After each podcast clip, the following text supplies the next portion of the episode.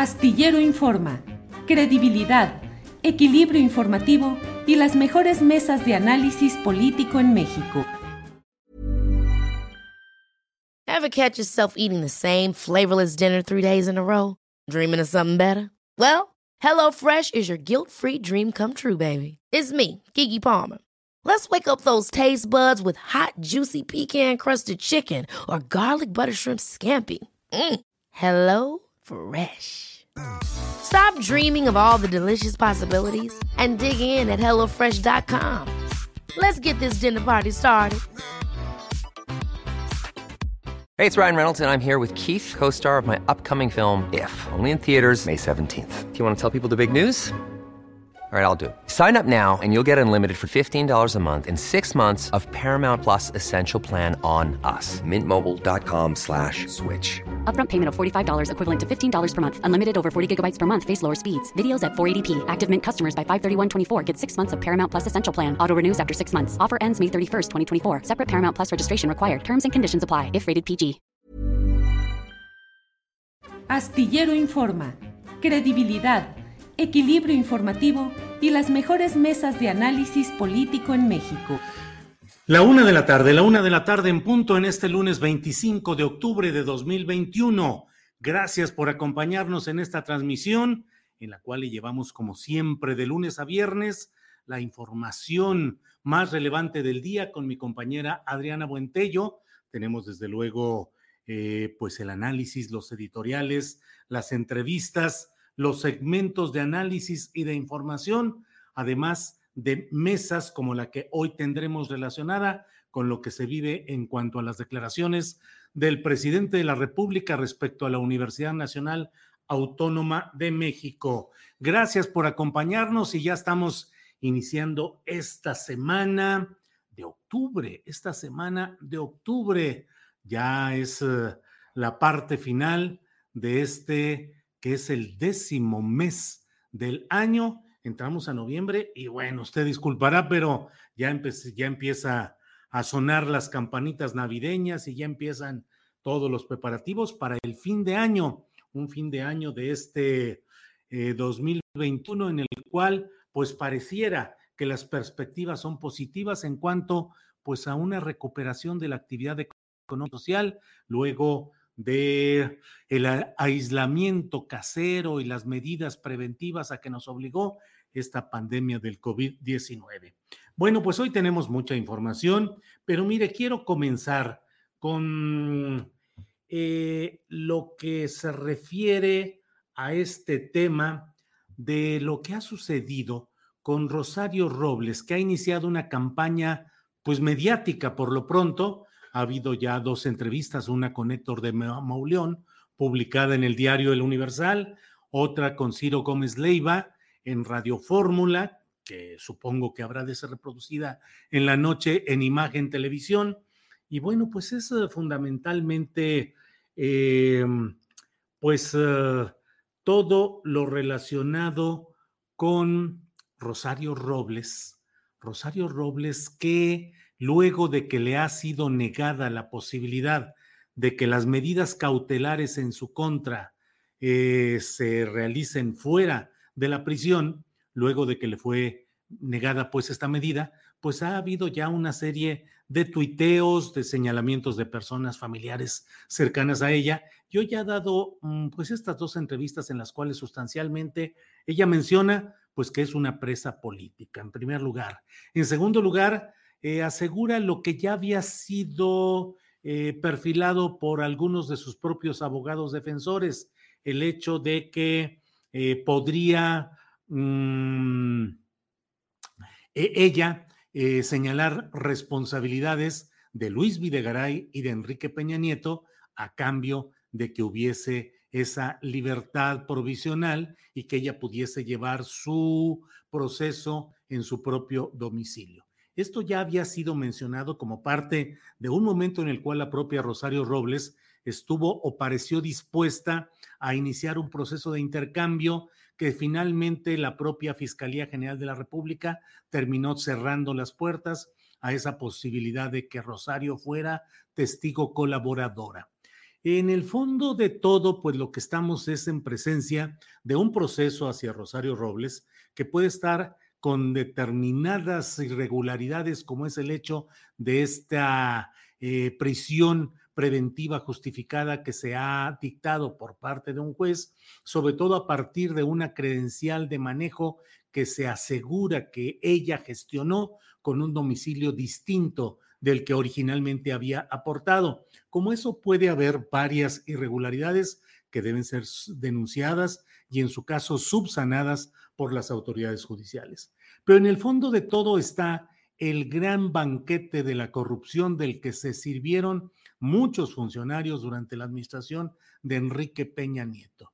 Realmente resulta difícil encontrar un área de ese gabinete y de esa actividad gubernamental durante el paso de Peña Nieto por los pinos que no hubiese estado signada por una abierta, descarada, rotunda corrupción.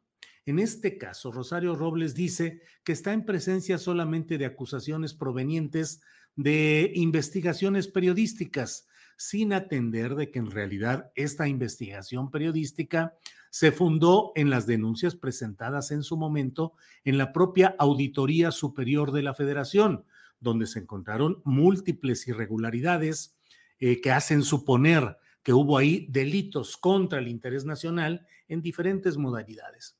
Pero todo lo que ahí se vivió y que genéricamente ha sido conocido como la estafa maestra es un contexto que no puede perderse de vista. Hoy Rosario Robles asegura que está encarcelada por una venganza política y dice, el presidente de la República, López Obrador, dice que su fuerte no es la venganza, se lo creo, se lo acepto, pero entonces la venganza es de parte de quién. Ella asegura que ha sido perseguida y castigada por no aceptar ser la segunda, por decidirse a ser ella misma. En realidad, eh, el momento judicial por el cual atraviesa proviene del hecho de su paso como una segunda, como una funcionaria designada por Enrique Peña Nieto para ocupar la muy jugosa Secretaría de Desarrollo Social, donde muchos miles de millones de pesos pueden ser triangulados y eh, saqueados de la riqueza nacional mediante una serie de maniobras que son aquellas por las cuales Rosario Robles está siendo acusada en un contexto que implica más de 5 mil millones de pesos eh, robados, no hay otra manera de decirlo, robados de manera mancomunada por autoridades federales, por directivos de universidades públicas y por otro tipo de partícipes. Eh, por otra parte, mientras ella está, como he comentado, mientras ella está aquí iniciando esta campaña, dice que va a ser una campaña de resistencia civil pacífica.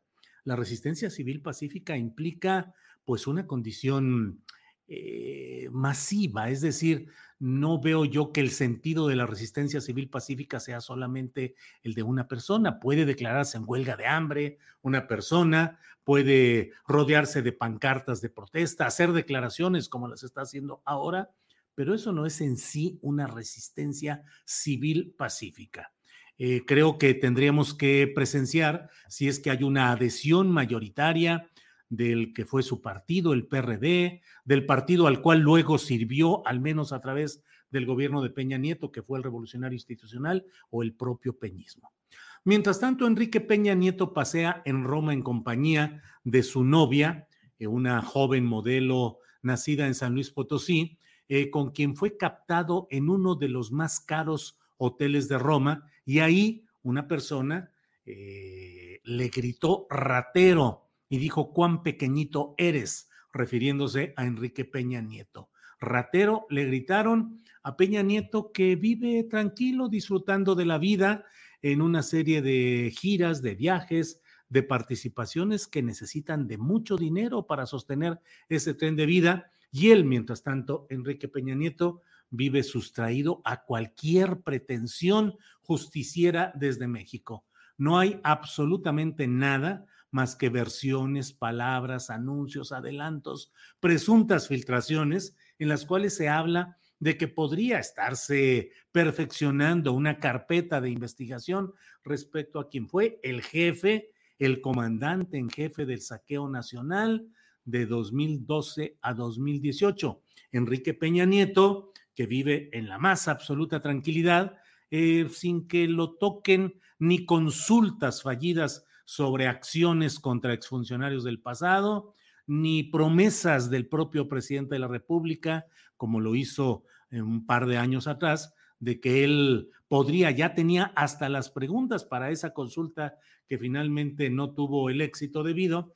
Y pues se ha hablado y se vuelve a hablar y se dice una y otra vez de que podría haber algún tipo de indagación o de acción judicial contra Peña Nieto. Lo cierto es que él se la pasa tranquilo, viajando, disfrutando del amor, disfrutando de la riqueza, disfrutando de la tranquilidad que en el extranjero le permite la fortuna acumulada. Exgobernador del Estado de México, jefe de un equipo que al llegar a Los Pinos se instaló de una manera realmente escandalosa en términos de lo que sustrajeron a la riqueza pública.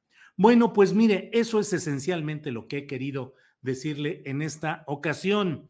Estemos atentos a cómo caminan en estos dos rieles, tanto Rosario Robles, encarcelada, pero pues ahora en una campaña que pretende colocarla como si fuese víctima de un complot nacional y como si ella fuera realmente inocente de todo lo que sucedió en las secretarías, dos que ocupó durante el gobierno de la gran corrupción con Enrique Peña Nieto y Enrique Peña Nieto pues paseando, disfrutando de todo lo que ha sido este tipo de cosas.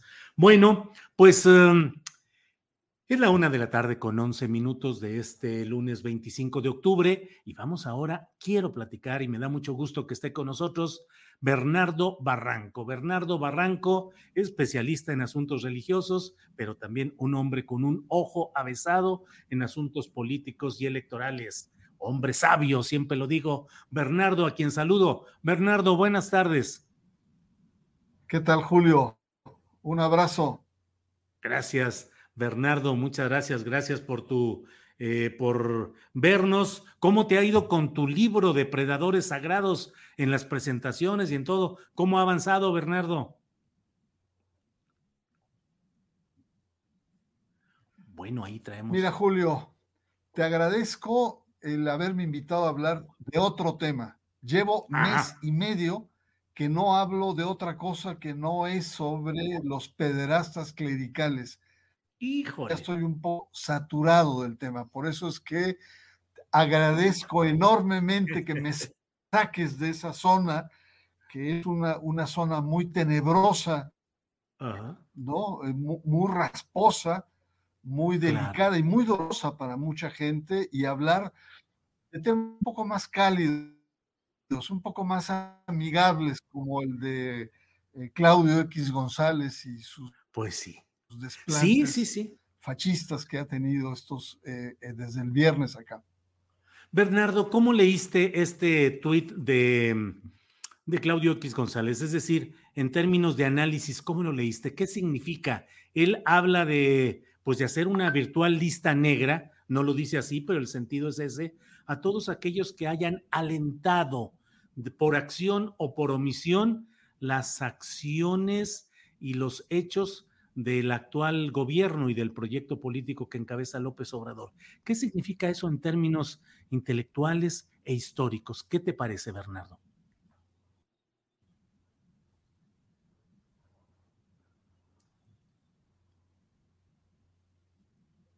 Estamos con problemas de, de micrófono de audio con el doctor Bernardo Barranco. Bernardo no. Pues mira, es una muy desafortunada expresión que tuvo Claudio X González, sobre todo cuando él se ha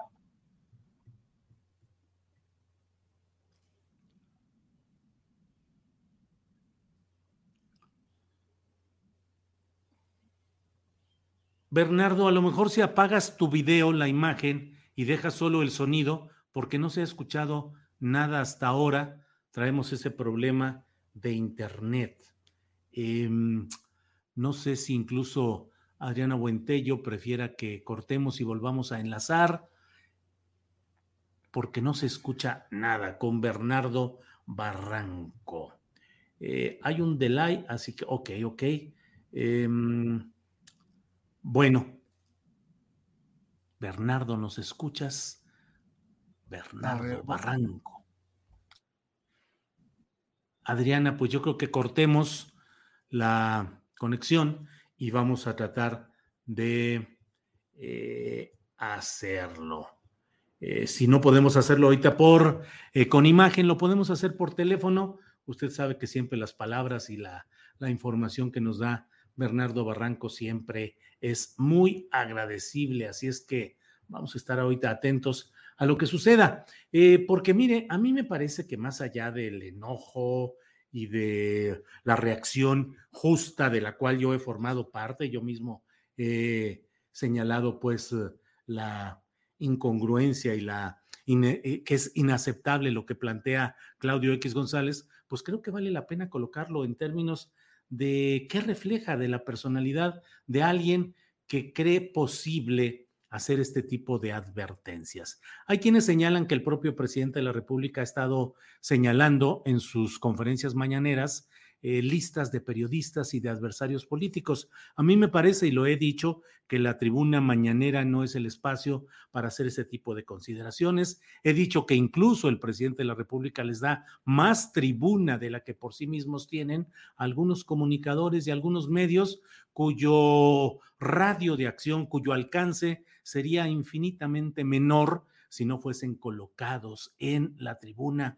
con la gran difusión de la mañanera por el propio presidente López Obrador. Eso lo he dicho y me parece además que tampoco el presidente de la República mm, pues deba estar haciendo ese tipo de enumeraciones o elaboraciones. Sin embargo, en las que hemos visto eh, son enumeraciones relacionadas con el tipo de comentarios positivos o negativos o las menciones que han hecho sobre ciertos hechos eh, políticos. Pero aquí en lo que estamos en presencia con Claudio X González es en el llamado a que no se olvide y a que se tome nota de quiénes son aquellos que por acción o por em, omisión permitieron lo que ellos dicen que es la destrucción de este país. Lo he dicho y lo reitero, mm, recíproco hubiera sido que desde el principio de este gobierno, desde el primer día en el que ganó el presidente López Obrador, hubiese habido una reacción de todos quienes hubiesen dicho, hagamos una lista y no se nos olvide quienes destruyeron a este país al nivel en el cual la única esperanza de salida o de respuesta o de eh, salir adelante en todo este proceso sea el hecho de, eh, de tener esa lista de todos esos responsables. No se hizo y no se ha, no se ha hecho. Eh, ha habido una convivencia eh, ríspida, porque así es el, la política, ríspida, pero a fin de cuentas una convivencia entre esas diferentes posturas. Bueno, por la vía telefónica ya estamos con Bernardo Barranco. Bernardo, por la vía telefónica ya estamos aquí puestos.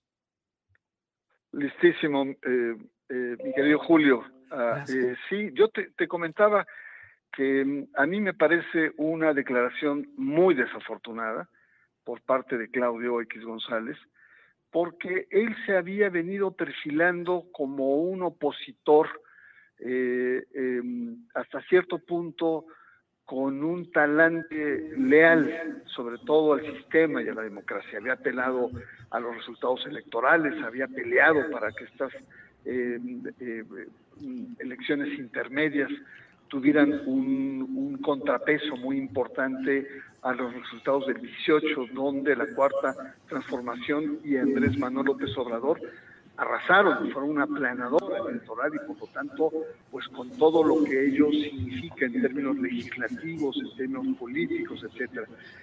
Esta declaración coloca a Claudio X González en una postura de intransigencia y sobre todo de un autoritarismo eh, conservador, ultraconservador, es decir, aquel que no piense como yo eh, en términos democráticos es alguien que hay que señalarlo, hay que cuestionarlo, está mal, está desorientado.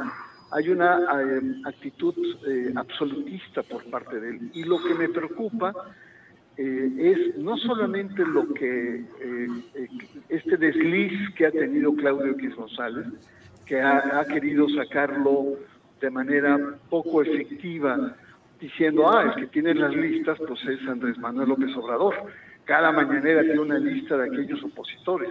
Sí, el problema no es solo el tema de la lista, la anotación que hay, sino el tema es que la postura de López Obrador, eh, es una postura de debate, señala a aquellos que lo han cuestionado y debate con ellos.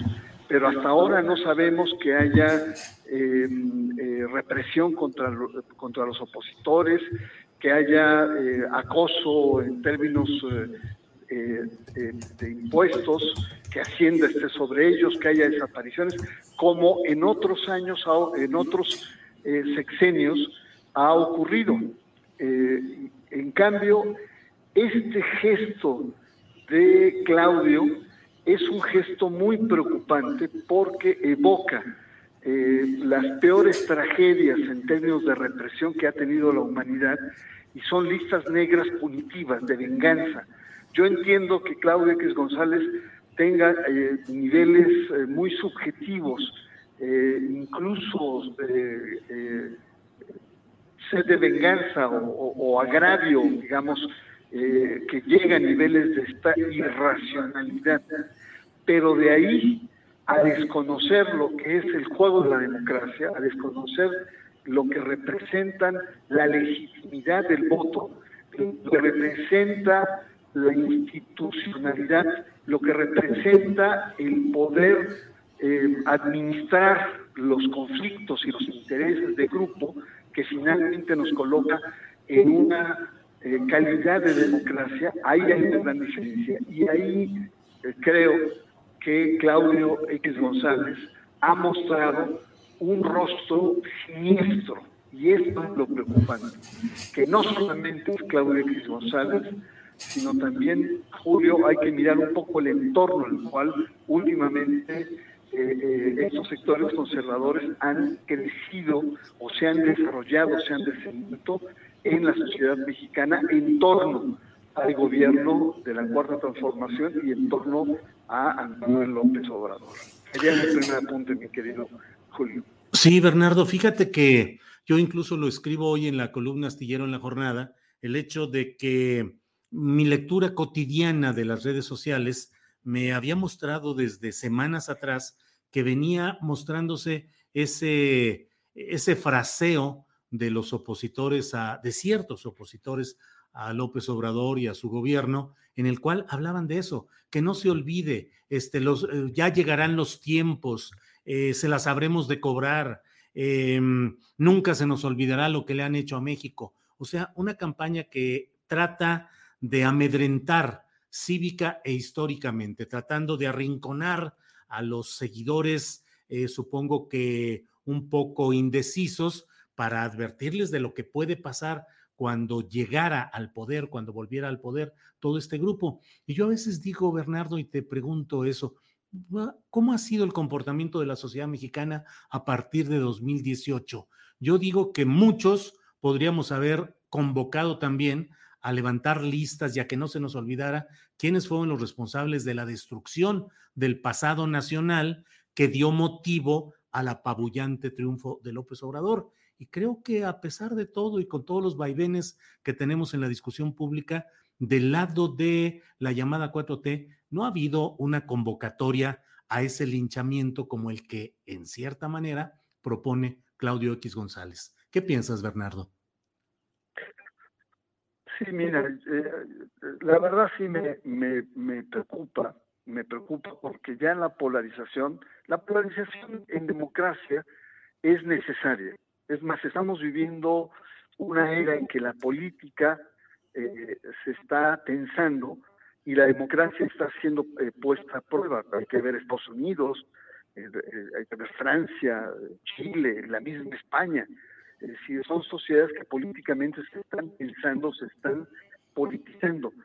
Sin embargo, eh, el, tema de fondo para mí es eh, la calidad de la democracia que queremos darnos, que no solamente son los problemas económicos, no solamente estamos hablando de la violencia, no solamente estamos hablando de, temas que nos atañen de manera cotidiana, sino calidad de la democracia significa la capacidad que tienen los actores políticos para canalizar sus intereses, sus eh, eh, diferencias, ¿no? Y administrar pacíficamente las tensiones sociales. Es decir, es una responsabilidad que no solamente cae en el gobierno, que tiene una, un gran peso, sino también en los diferentes sectores de, la sociedad.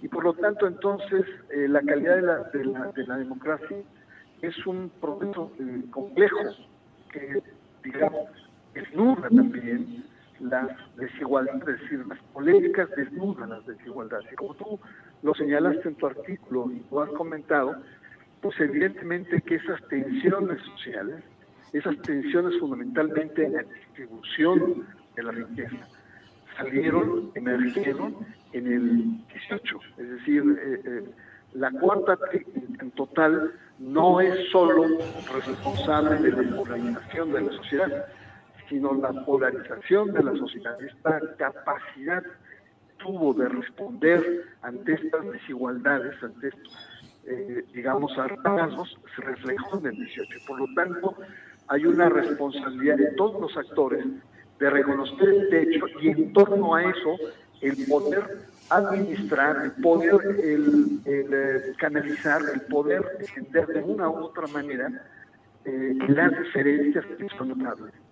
Ahí lo que me preocupa, Julio, es la enorme digamos, singularidad de las que esto mismo ha tenido en procesos como el peronismo en, Argentina, eh, en Chile, en la época de Salvador Allende, eh, la, la, Venezuela también, que no acaba de salir de ese enorme bache de desencuentros entre los diversos actores, y ahora también lo estamos viviendo en Chile. Es decir, el contexto internacional en términos de la polarización de estas diferencias es un contexto en el cual México no escapa, sin embargo sí este, yo percibo rasgos preocupantes de estas tensiones, es decir, pareciera ser que eh, no hay respeto, digamos, de las reglas de la democracia, lo cual para mí es, es muy eh, preocupante porque sí puede haber un proceso fascistoide, sí puede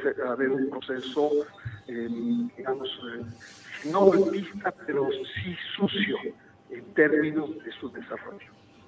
Eh, Bernardo, hablas de lo internacional y te pregunto, ¿se dio un acelere de la polarización y de la mm, mayor presencia abierta de ideas ultraderechistas en México a partir de la visita de Santiago Abascal, de la cual, pues eh, dentro de pocos días cumpliremos dos meses. Él vino a México el 3 de septiembre, si no me equivoco, eh, y a partir de, de, ahí, bueno, pues se dio toda la discusión respecto a Vox, la ultraderecha, Santiago Abascal, luego vino Mario Vargas Llosa a un foro en la Universidad de Guadalajara, donde mi idea es que se pretendía sentenciar o decretar que en México no había libertad de expresión. Y luego el propio Vargas Llosa en una convención del Partido Popular en España dijo que lo importante no es votar en libertad, sino votar bien. Es decir, votar bien, pues se entiende a juicio de un Vargas Llosómetro que hubiera de instalarse para ver si uno vota bien o mal conforme al criterio de Vargas Llosa. En fin, ¿Crees que este acelere y esta eh, mayor presencia pública de ideas ultraderechistas en México se dio a partir de ese eh, jalón que dio Abascal en México, Bernardo? Eh, mira, yo lo que creo es que hay un deslizamiento de un sector de la oposición de derecha a posturas de, mm, más ultras, más radicales. Eh, yo me diría, eh, yo coincido contigo, creo que es, un síntoma la presencia de Abascal, de Vox, que es un grupo de ultraderecha fascista en España y que tiene una red internacional que ya lo ha tratado en algunos otros programas. Yo me iría más lejos, yo me iría a uno de los síntomas, eh, a una de las señales, es frena. Frena en cierto sentido tiene una actitud muy beligerante frente eh, al, gobierno de la Cuarta Transformación y tiene una actitud, eh, en algunos casos, golpista en su lenguaje, en su actitud, en su planteamiento. Eh, em, y esto sí es, también preocupante, ¿no? El hecho que unos grupos de empresarios se hayan sumado y hayan facilitado la construcción de una oposición política como la del PAN, PRI, PRD, que fue cohesionado, es decir, el cemento que logró articular eh, esta alianza vino del sector empresarial y entre ellos, no solamente ellos, no solamente estamos hablando de Claudio X González, sino también estamos hablando de otros sectores eh, empresariales que presionaron y posibilitaron esta, esta alianza. También estamos hablando de eh, Vox, lo que articula no solamente es cilindra un sector del PAN, que incluso declararon que ahí estaba dentro el futuro de Vox en México, sino también al, al es decir, eh, que desde las sombras, eh, y cuando algunos de sus miembros, son, son, son pequeños, pero de, de muy alto nivel élite, cuando salen de esas sombras, muerden siempre rencor. Estoy pensando los aguijonazos de Diego Fernández de Ceballos, que también son, eh, son muy, muy llamativos. Es decir, lo que percibo acá es una especie como de, una lógica de, polarización, este deslizamiento de un sector de la derecha que se está yendo a tener actitudes eh, eh, mucho más radicales, que, eh, digamos, contamina esta actitud tóxica a diferentes sectores de la sociedad. Pensando en intelectuales, no solamente los que escriben, no le perdonan una, ni cualquier resbalón usador, sino gente de la literatura, como Francisco Martín Moreno, llegó a declarar que quemaría vivos a los simpatizantes de Morena. Pues, es verdad que Claudio González muy corto con su famosa lista negra. Es decir, sí estamos en una atmósfera que requiere de un sacudimiento, quizá un diálogo nacional o algo que permita entrar como en otra dinámica, porque si seguimos así como se dice por ahí, tiro, pues puede resultar un, un ejercicio verdaderamente desastroso en la vida democrática del país. ¿no? Una democracia frágil, sí. que a turnos ha ido avanzando, que cada proceso electoral se encuentra con tropiezos, y ahora ya no estamos en un proceso electoral, ya estamos en la vida, digamos, común, plana, plana de, la, de la democracia mexicana. Sí, Bernardo, se escucha con una poca de interferencia. A lo mejor tu teléfono está cerca de algún otro aparato electrónico o está prendido algún otro aparato electrónico. A ver, me alejo. Ahí, sí, sí, por ahí se oye bien. Me alejo, ¿me escuchas sí, mejor? Sí, sí, ahí te escucho mejor. Oye, Bernardo, ese corrimiento o ese ah, deslizamiento hacia la ultraderecha, lo estamos hablando, pues sobre todo en los partidos Acción Nacional o algunos similares, pero notas que esa ultraderecha también vaya ganando presencia en Morena o en el equipo de trabajo presidencial, o al contrario, Morena y el equipo presidencial, la, el discurso presidencial se van corriendo más a la izquierda o no sé si incluso a la ultraizquierda. Eh, eh, eh pues mira, sí, yo creo que el Yunque y estos grupos de tienen presencia muy fuerte y muy marcante en diferentes grupos. Eh, Álvaro Delgado ha señalado que incluso hay hasta sectores en Morena que está, que está presente, pero está presente en el PRI, sobre todo es en el PAN y sobre todo en los últimos años en la sociedad civil. Esta derecha tiene mucha presencia en, en este deslizamiento que lleva años de una de, organizaciones de la sociedad civil que han sido creadas o han sido cooptadas por organizaciones eh, ultraconservadoras. Y esto es, un, esto es un hecho y es un peligro como tal. Incluso la trayectoria de Claudio X González. Mira, yo lo conocí a Claudio X González cuando era muy joven. Eh, algunas veces acompañó a su mamá a la Fundación Mexicana de Desarrollo, doña Tere Guajardo González, era presidenta de, eh, una, eh, rama de, la fundación que atendía sobre todo el desarrollo de mujeres. Pero era una presencia eh, podríamos decir, light, ¿no? estaba ahí, este, no se comprometió fondo, etcétera. Era un poco actitud en los años 80, 90 de, de, estar bien con la sociedad, con alguna causa social. Era, como, como una especie de, de, de lista, de, tarjeta de presentación que tenía sensibilidad social. Pero su hijo se lo tomó más a fondo, y como muchos eh, en aquel entonces, empezaron a eh, tener presencia. Yo después eh, eh, vi que él estaba en la fundación John Landon Down, en fundaciones de niños, ahí por los años 90, cuando estaba muy, muy, joven. Después da un brinco él entra a la Fundación Televisa, y ahí en la Fundación Televisa ya estaba ahí eh, eh, después eh, eh, da, a es ahí donde tiene contacto con los legionarios de Cristo, sobre todo con el Teletón, muy cercano y muy apoyador del Teletón en aquel tiempo, y por supuesto con los legionarios de Cristo. Después él funda, junto con otros, esta Mexicanos Unidos contra la Corrupción. Y en el Inter, él hace esta famosa película en la que se enfrenta a los maestros junto con Loret de Mola. Es decir, lo, que quiero decir es, yo no sé hasta qué punto eh, Claudio sea un empresario, como lo ponen. Yo lo veo más bien como un junior, como una persona que, como muchos de, la élite social, han hecho de la filantropía, de la sociedad civil, una especie de, de, de, modus operandi incluso, de modo de vida, que les da no dinero porque no lo necesita Claudio X González, lo que menos necesita es dinero, pero sí le da prestigio, le da presencia mediática, le da influencia social, le da, le da un halo, digamos, de, las causas que muchos sectores de la sociedad civil persiguen. Entonces yo lo que veo es, no solamente es una penetración de esta derecha en los partidos políticos, no solamente es una penetración en las cámaras empresariales, sino también es una penetración en importantes sectores de la sociedad civil, no toda.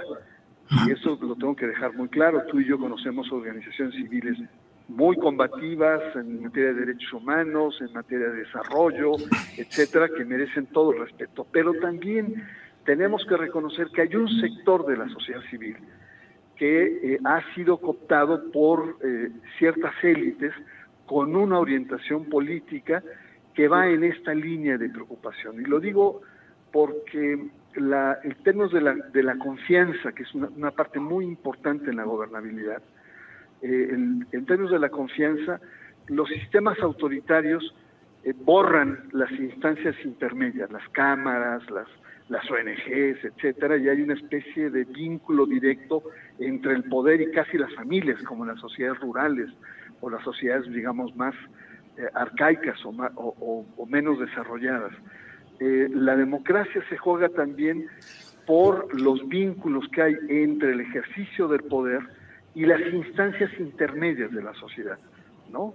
Y, y, esto es muy importante, por eso es importante, digamos, prevalecerlas. Sin embargo, también sería muy ingenuo no reconocer que este deslizamiento hacia, hacia posturas más de ultraderecha, también están siendo contaminadas estas organizaciones de la sociedad civil, lo cual hace mucho más complejo nuestro análisis. Bernardo, pues como siempre te agradezco mucho la posibilidad de pasar revista a temas tan interesantes como este. Eh, te agradezco mucho a reserva de lo que desees agregar. Y pues aquí estamos muy contentos de poder platicar contigo, Bernardo, y por esta ocasión te doy las gracias. No, al contrario, Julio, un, verdadero privilegio estar en tu muy prestigiado espacio, que lo que hace es eso, es analizar, reflexionar. Podemos estar equivocados, pero lo importante es debatir y no descalificar. Así es. Te agradezco mucho, como siempre, Bernardo, y que tengas buena tarde. Igualmente, buena tarde, Julio. Hasta luego. Bueno, pues ha sido el doctor Bernardo Barranco, como siempre le digo, una voz eh, prudente, cuidadosa, informada, fundada. A mí la verdad me gusta mucho platicar con Bernardo Barranco porque siempre tiene una visión muy completa, muy integral, muy reflexiva de lo que está sucediendo. No es eh, una reflexión o una opinión que se vaya por lo fácil o por lo inmediato, sino que entra al fondo de las cosas. Bueno, pues como cada lunes tenemos hoy el momento también de remover las neuronas. Y para ello está con nosotros mi compañera periodista Jacaranda Correa. Jacaranda, buenas tardes. Hola, querido Julio, ¿cómo estás? Buena tarde, buen inicio de semana. ¿Cómo va todo por allá, por la Perla Tapatía? Por la perla tapatía con nublado y con frillito por cuestiones de algún huracán que anda por ahí, pero bien, en general, tú, Jacaranda, ¿cómo inicias la semana? Pues también con varias cosas, también aquí es una mañana fría, nubladona, y bueno, pues ya como que se sienten los aires navideños, ¿no? Sí, calla, calla, ya estamos encima, ya bien. Espero que este año sí podamos festejar como se debe, Julio, este, este cierre de año sin nada se, se atraviesa por ahí después de de aquel año pasado, ¿no? Tan terrible. Yo creo que esta vez sí nos merecemos un buen vino, un pavo, romeritos, bacalao, lo que sea, para festejarlo bien y bonito, Julio. Eso digo yo. Jacaranda, ¿de qué nos uh, deseas hablar en esta ocasión, Jacaranda? Pues mira, Julio, fíjate que hoy quisiera este, compartir con, con todas, con todos, un eh, manual eh, que recientemente presentaron algunas eh, colegas, amigas, queridas periodistas, ¿no? Muy, muy respetadas, titulado Manual Urgente, y así lo subrayan, para la cobertura de violencia contra las mujeres y feminicidios en México. Fíjate que es un trabajo muy completo eh, se presentó hace algunos días, todavía creo que no toma la suficiente fuerza porque quizá no, como que no estamos entendiendo bien de qué se trata. Y sus autoras, que bueno, pues algunas de ellas las deben de, conocer, em, está Cristina Salmerón, quien es la, la autora, coautoras como Lidiet Carrión, Isabel Montoya y Carla Casillas, que está eh, bueno, que estuvo al frente de toda la coordinación editorial. Y es un manual, Julio, que está eh, promovido, apoyado por la ONU a través de su iniciativa Spotlight y de varias instancias de, del gobierno federal que justamente intentan erradicar eh, pues el tema de, la de las diversas violencias contra mujeres y contra niñas.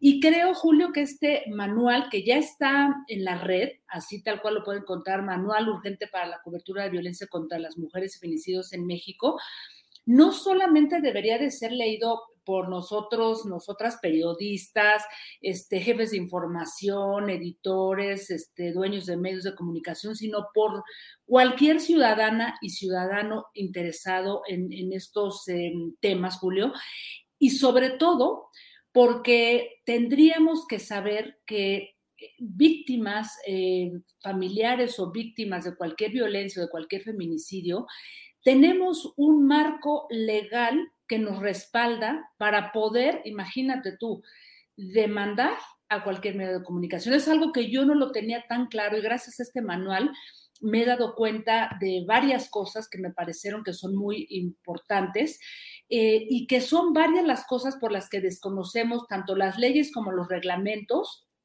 que nos protegen eh, frente a cualquier uso eh, indebido de nuestras imágenes o de imágenes de mujeres que han sido violentadas o que desafortunadamente han sido víctimas de, de, feminicidio.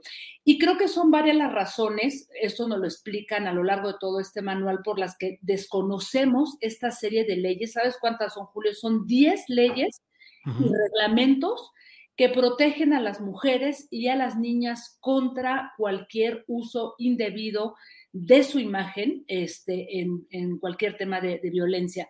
Y digo que son varias las razones, primero porque pues está normalizada este tipo de violencias contra las mujeres, ¿no?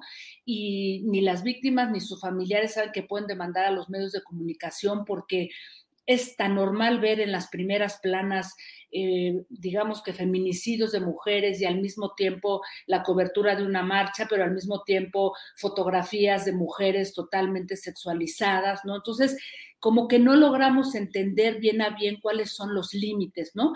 Segundo, la Secretaría de, Gobernación, quien es, sería la encargada de sancionar eh, y de hacer extrañamientos a los medios de comunicación, eh, tampoco tiene muy claro todo esto de cómo debe de funcionar, porque ella ya ha explicado en algunos casos que se les ha pedido que se sancionen a los medios, han explicado a través de una instancia que se llama Comisión Calificadora de Publicaciones y Revistas Ilustradas, que no existe una claridad en algunas de las leyes para poder proceder contra los medios, ¿no? Y el otro problema, Julio, es que desafortunadamente existe pues una audiencia que sí consume este, este tipo de contenidos en los medios de comunicación, algo que además se, se, vuelve usual y que se ha normalizado a través de lo que conocemos pues como nota eh, roja, este Julio. Y nada más para que, digo, son 11 las leyes, eh, empezando por la Ley Federal de Telecomunicaciones y Radiodifusión, pero hay muchísimas, la Ley General de los Derechos de Niñas y Niñas, también tenemos, eh, bueno, pues la Ley de Igualdad entre Hombres y Mujeres, la Ley General de Víctimas y bueno, esta, esta ley que pues que siempre, a la que siempre apelamos, la Ley General de Acceso de las Mujeres a una vida libre de violencia. Y por ejemplo. Caranda, perdón, eh, todo esto se refiere fundamentalmente a hechos como los sucedidos, que fue pues en marzo de 2019. 19. 19, con aquella publicación sobre Ingrid, sobre todo en la prensa, que provocó que hubiera incluso una derivación de la marcha feminista hacia la prensa, y luego la OEM estableció un código y estableció una comisión para tratar de, evitar estas cosas. También la publicación Metro de Reforma. Reforma tiene una publicación que se llama Metro, especializada en asuntos policíacos y donde se exhibió de una manera impúdica, de una manera grosera, pues. El gráfico también, Julio. El gráfico. ¿A eso se refiere en particular? Sí, bueno, en realidad digamos que todo esto es, un, es una investigación que trasciende solamente ese caso. De hecho, déjame te cuento que a lo largo de este manual vienen casos emblemáticos de, pues, de feminicidios terribles que han eh, pues, sido objeto de un mal manejo por parte de los medios de comunicación.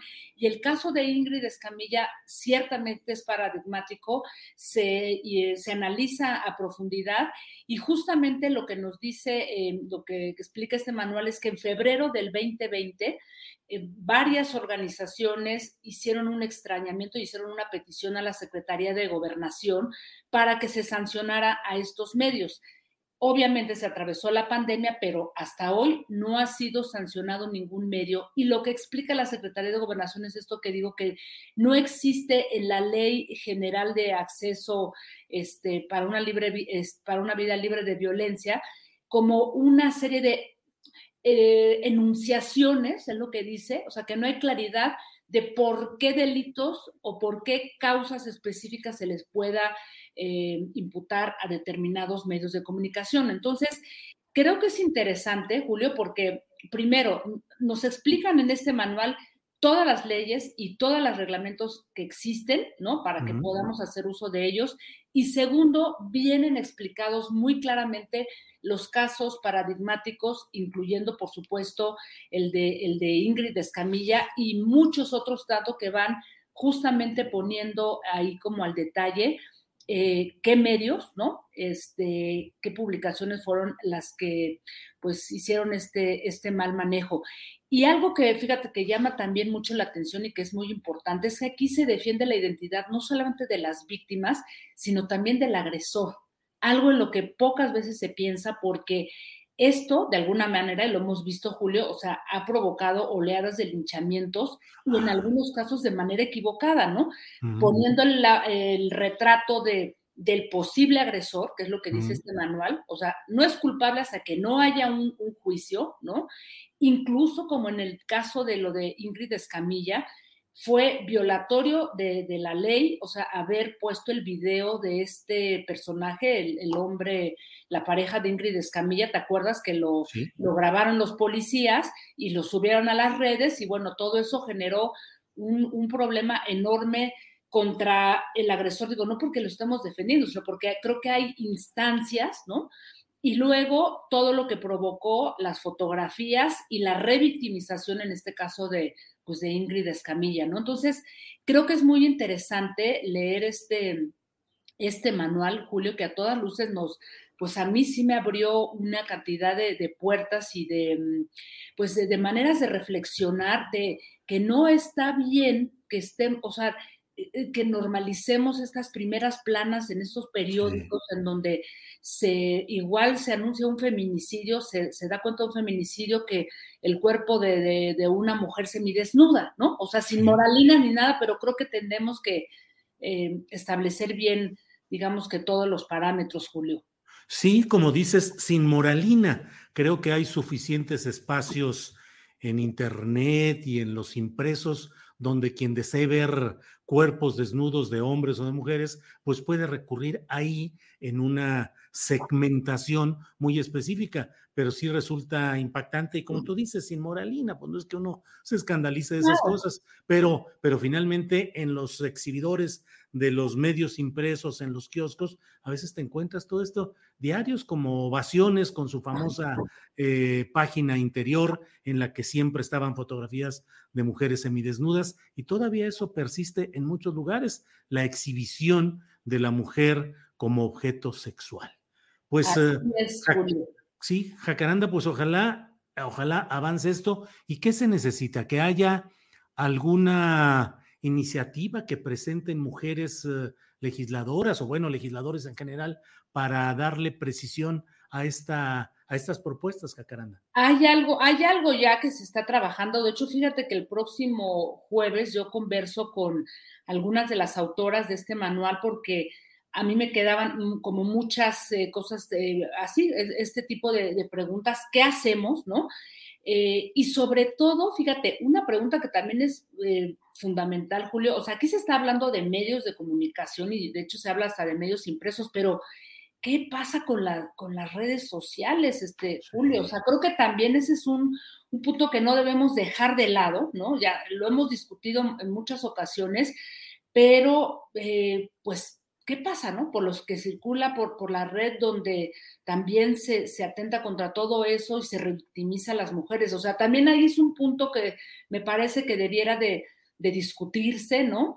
y, ya lo platicamos también en algún otro momento con la violencia digital en las mujeres. O sea, ahí hay huecos muy grandes en los que debemos de, pues de tomar, em, digamos, que cartas en el asunto, Julio. Y sí, hay algunas iniciativas, pero algunas se atoran. En fin, la propia ley Olimpia que ha prohibido eh, difusión de, imágenes que violentan a, una mujer, todavía tiene ahí como ciertos huecos, ¿no? Pero bueno, pues hay que irlos trabajando, perfeccionando y sobre todo leer al respecto para que estemos mucho más informadas, Julio. Jacaranda, ¿nos haces favor de recordarnos el título completo de este trabajo, dónde lo pueden ver y los datos del debate 22 que vas a tener el próximo jueves con las autoras de, esta, de este trabajo? Claro que sí, Julio. Mira, este se llama Manual Urgente Manual urgente para la cobertura de violencia contra las mujeres y feminicidios en México. Y lo encuentran en la, en la página de ONU Mujeres. Ahí hay un, un apartado en ONU Mujeres México, viene el manual y de hecho vienen varias fichas de cómo cubrir casos de violencia de género, eh, fichas pedagógicas este, sobre feminicidios en cifras, en fin, viene muy completo y ahí en la página de ONU Mujeres pueden encontrar y descargar este manual y el próximo pues jueves yo les invito que si están interesados en este tema, interesadas, pues nos acompañen porque estará este, justamente Cristina Salmerón, quien es la autora, y la coautora Lidia Carrión, en donde pues vamos a tratar de desmenuzar a ver todo esto que también tuve preguntas, ¿qué hacemos después? ¿no? ¿Qué pasa también con las redes sociales y pues cuál es el alcance de este manual, Julio? Bien, pues Jacaranda, como siempre, muy agradecido de esta posibilidad de platicar contigo los lunes para remover las neuronas. Jacaranda, gracias. Espero que nos veamos el próximo lunes. Claro que sí, Julio, un querido abrazo a ti, también a la querida Adriana Buentello, que siempre anda detrás de cámaras ahí, moviendo también los hilos. ¿eh? Un abrazo a ambos. Hasta pronto. Gracias, Jacaranda. Hasta luego. Bien, pues es el lunes 25 de octubre, son, es la una de la tarde con 54 minutos y vamos ya con nuestra compañera Claudia Villegas. Claudia Villegas, directora de la revista Fortuna, periodista, colaboradora de varios medios de comunicación electrónicos e impresos, profesora de periodismo. Claudia, buenas tardes. Buenas tardes, Julio. ¿Cómo estás? Qué gusto.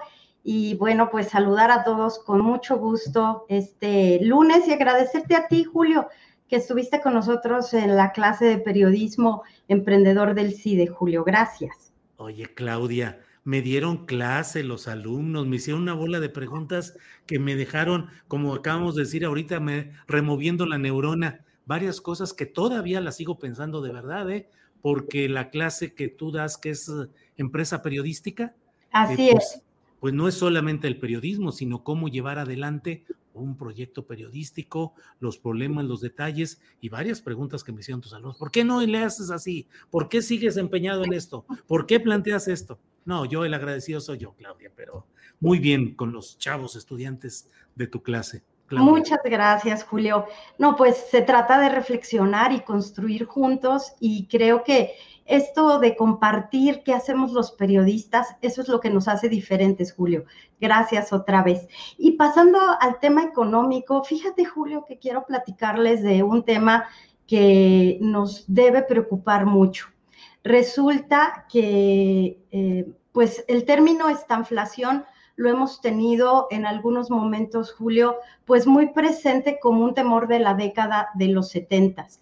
Resulta, Julio, que ahora que hemos tenido problemas con la inflación, algunos analistas se han dado a la tarea de preguntarse si la inflación que tenemos no es tan temporal, si la inflación que hemos sufrido por los choques externos llega a ser un poco más duradera qué va a pasar en México con caída en la generación de empleos si es que pues no se logra recuperar como el, gobierno y los mejores pronósticos lo desean. ¿Qué va a suceder, Julio, con eh, los indicadores de pobreza? La estanflación, Julio, en pocas palabras, es lo peor que le puede pasar a la economía y en este momento, después de que hoy el INEGI dio a conocer los indicadores generales de crecimiento económico con una caída de 1.6%. Bueno, pues es una mala noticia, Julio. Yo quería saber si podemos platicar un poco de eso. Eh, sí, por favor. Hay un temor fundamentado de que la inflación, si llega a niveles de 7, imagínate, con crecimientos eh, a la baja, si no se logra recuperar la confianza en el sector servicios, en el sector comercio, en otras palabras, en, el, en la economía interna, Julio, entonces lo que vamos a tener pues es un problema muy grave para las clases menos favorecidas, porque son las que menos se pueden proteger y de verdad es que estoy preocupada por el incremento en bienes básicos, por el incremento en frutas y verduras, por ejemplo, en alimentos, Julio, creo que se debe presentar pues un debate respecto a esto, Julio. Uh -huh. eh, Claudia Villegas, para quienes nos escuchan, ¿qué es la estanflación y por qué lo que tú dices y que hay una coincidencia de que mm, es lo peor que le puede pasar a la economía? ¿Qué significa? Precios elevados, precios al alza y al mismo tiempo que la economía no crece, no hay empleos, no hay desarrollo. Justo así como lo dices, Julio. Uh -huh. Es estancamiento con inflación alta. Y esto le sucedió ya a la economía de Estados Unidos, por ejemplo, en la década de los 70, cuando llegaron a tener inflaciones muy altas, inflaciones que superaban con mucho los promedios que habían tenido en los cuatrimestres previos al estancamiento económico y que eso no pudo resolverse hasta que, bueno, comienza de alguna manera a nivelarse la producción, la inversión, la mejor receta contra la estanflación es la confianza en una economía. Y creo que nosotros vamos a tener durante las próximas semanas, meses, pues una batalla política que va a afectar esto. Entonces creo que la estanflación, insisto, Julio, es lo peor que le puede pasar a la economía mexicana.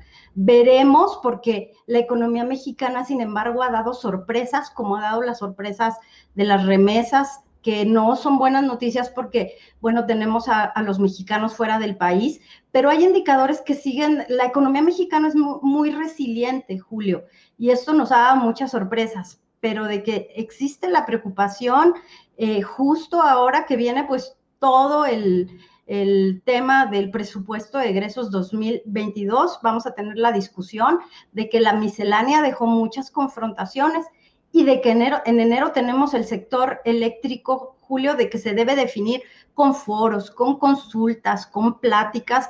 Entonces, vamos a tener pues una época de mucha turbulencia, Julio. Híjole, Claudia, con todo esto que son los temas económicos, pero pues agravados por eh, la discusión de fondo sobre temas como la reforma eléctrica y el presupuesto para 2022 y todo lo que ha implicado de mm, jaloneos y de rispidez en temas como la reducción de deducibilidad en donativos para organizaciones de la sociedad civil. Todo esto es lo que va a estar en juego en estos uh, meses venideros, Claudia. Todo eso, Julio, además las participaciones para los gobiernos de los estados, pero insisto, eh, yo sé que los políticos a veces no piensan mucho en estas variables macroeconómicas, en lo que está sucediendo, pero es, es tarea, por ejemplo, del Banco de México con Arturo Herrera, ver cómo se va a manejar en algún momento el tema de esta inflación, si es que se presenta. En algún momento dijimos aquí que Ursúa se había ido de la Secretaría de Hacienda porque no quería eh, pues darle la, salida o el, checklist a la estanflación eh, durante el gobierno de López Obrador. López Obrador pues ha venido manejando pues la economía con un control y lo ha hecho eh, relativamente eh, pues dentro de los márgenes que le deja su proyecto político. Pero en este momento me parece que desde la Secretaría de Economía Tatiana Cloutier, eh, que, le hemos estado apostando mucho a la inversión que, pudiera relocalizarse aquí de Asia, de Estados Unidos, que venga más inversión de Estados Unidos. Pero el tema de la inflación creo que es el más, el que debe ocupar con mayor preocupación al gobierno eh, en turno. Hablar del sector eléctrico, de cómo las tarifas deben seguir de alguna manera apoyando la productividad a los pequeños negocios, como también el petróleo, el gas LP. En este momento es cuando vemos que los buenos deseos y cuando vemos que la confrontación política, pues lamentablemente, Julio, no abona a lo que necesita la economía, cuando se necesita tener acuerdos y, avanzar en la misma dirección, Julio. Bueno, pues Claudia, seguiremos atentos a ver cómo camina todo esto. ¿Qué vas a tener en el próximo programa de radio? que vaya en la revista Fortuna. Gracias, Julio. Pues vamos a tener hoy a Patricia Armendaris. Vamos a platicar precisamente, Julio, de pues, qué están haciendo eh, desde el Poder Legislativo con este tema de la economía. Vamos a tener a Javier Prieto del CCE, que nos va a platicar qué está pasando con el sector eléctrico. Y pues vamos a hablar también de temas de salud, de bienestar. Ojalá nos puedan escuchar esta noche a las nueve de la noche y gracias Julio por tu generosidad. ¿A las nueve de la noche en qué frecuencia, Claudia? En 88.9 en Grupo Asir, 88.9 Noticias.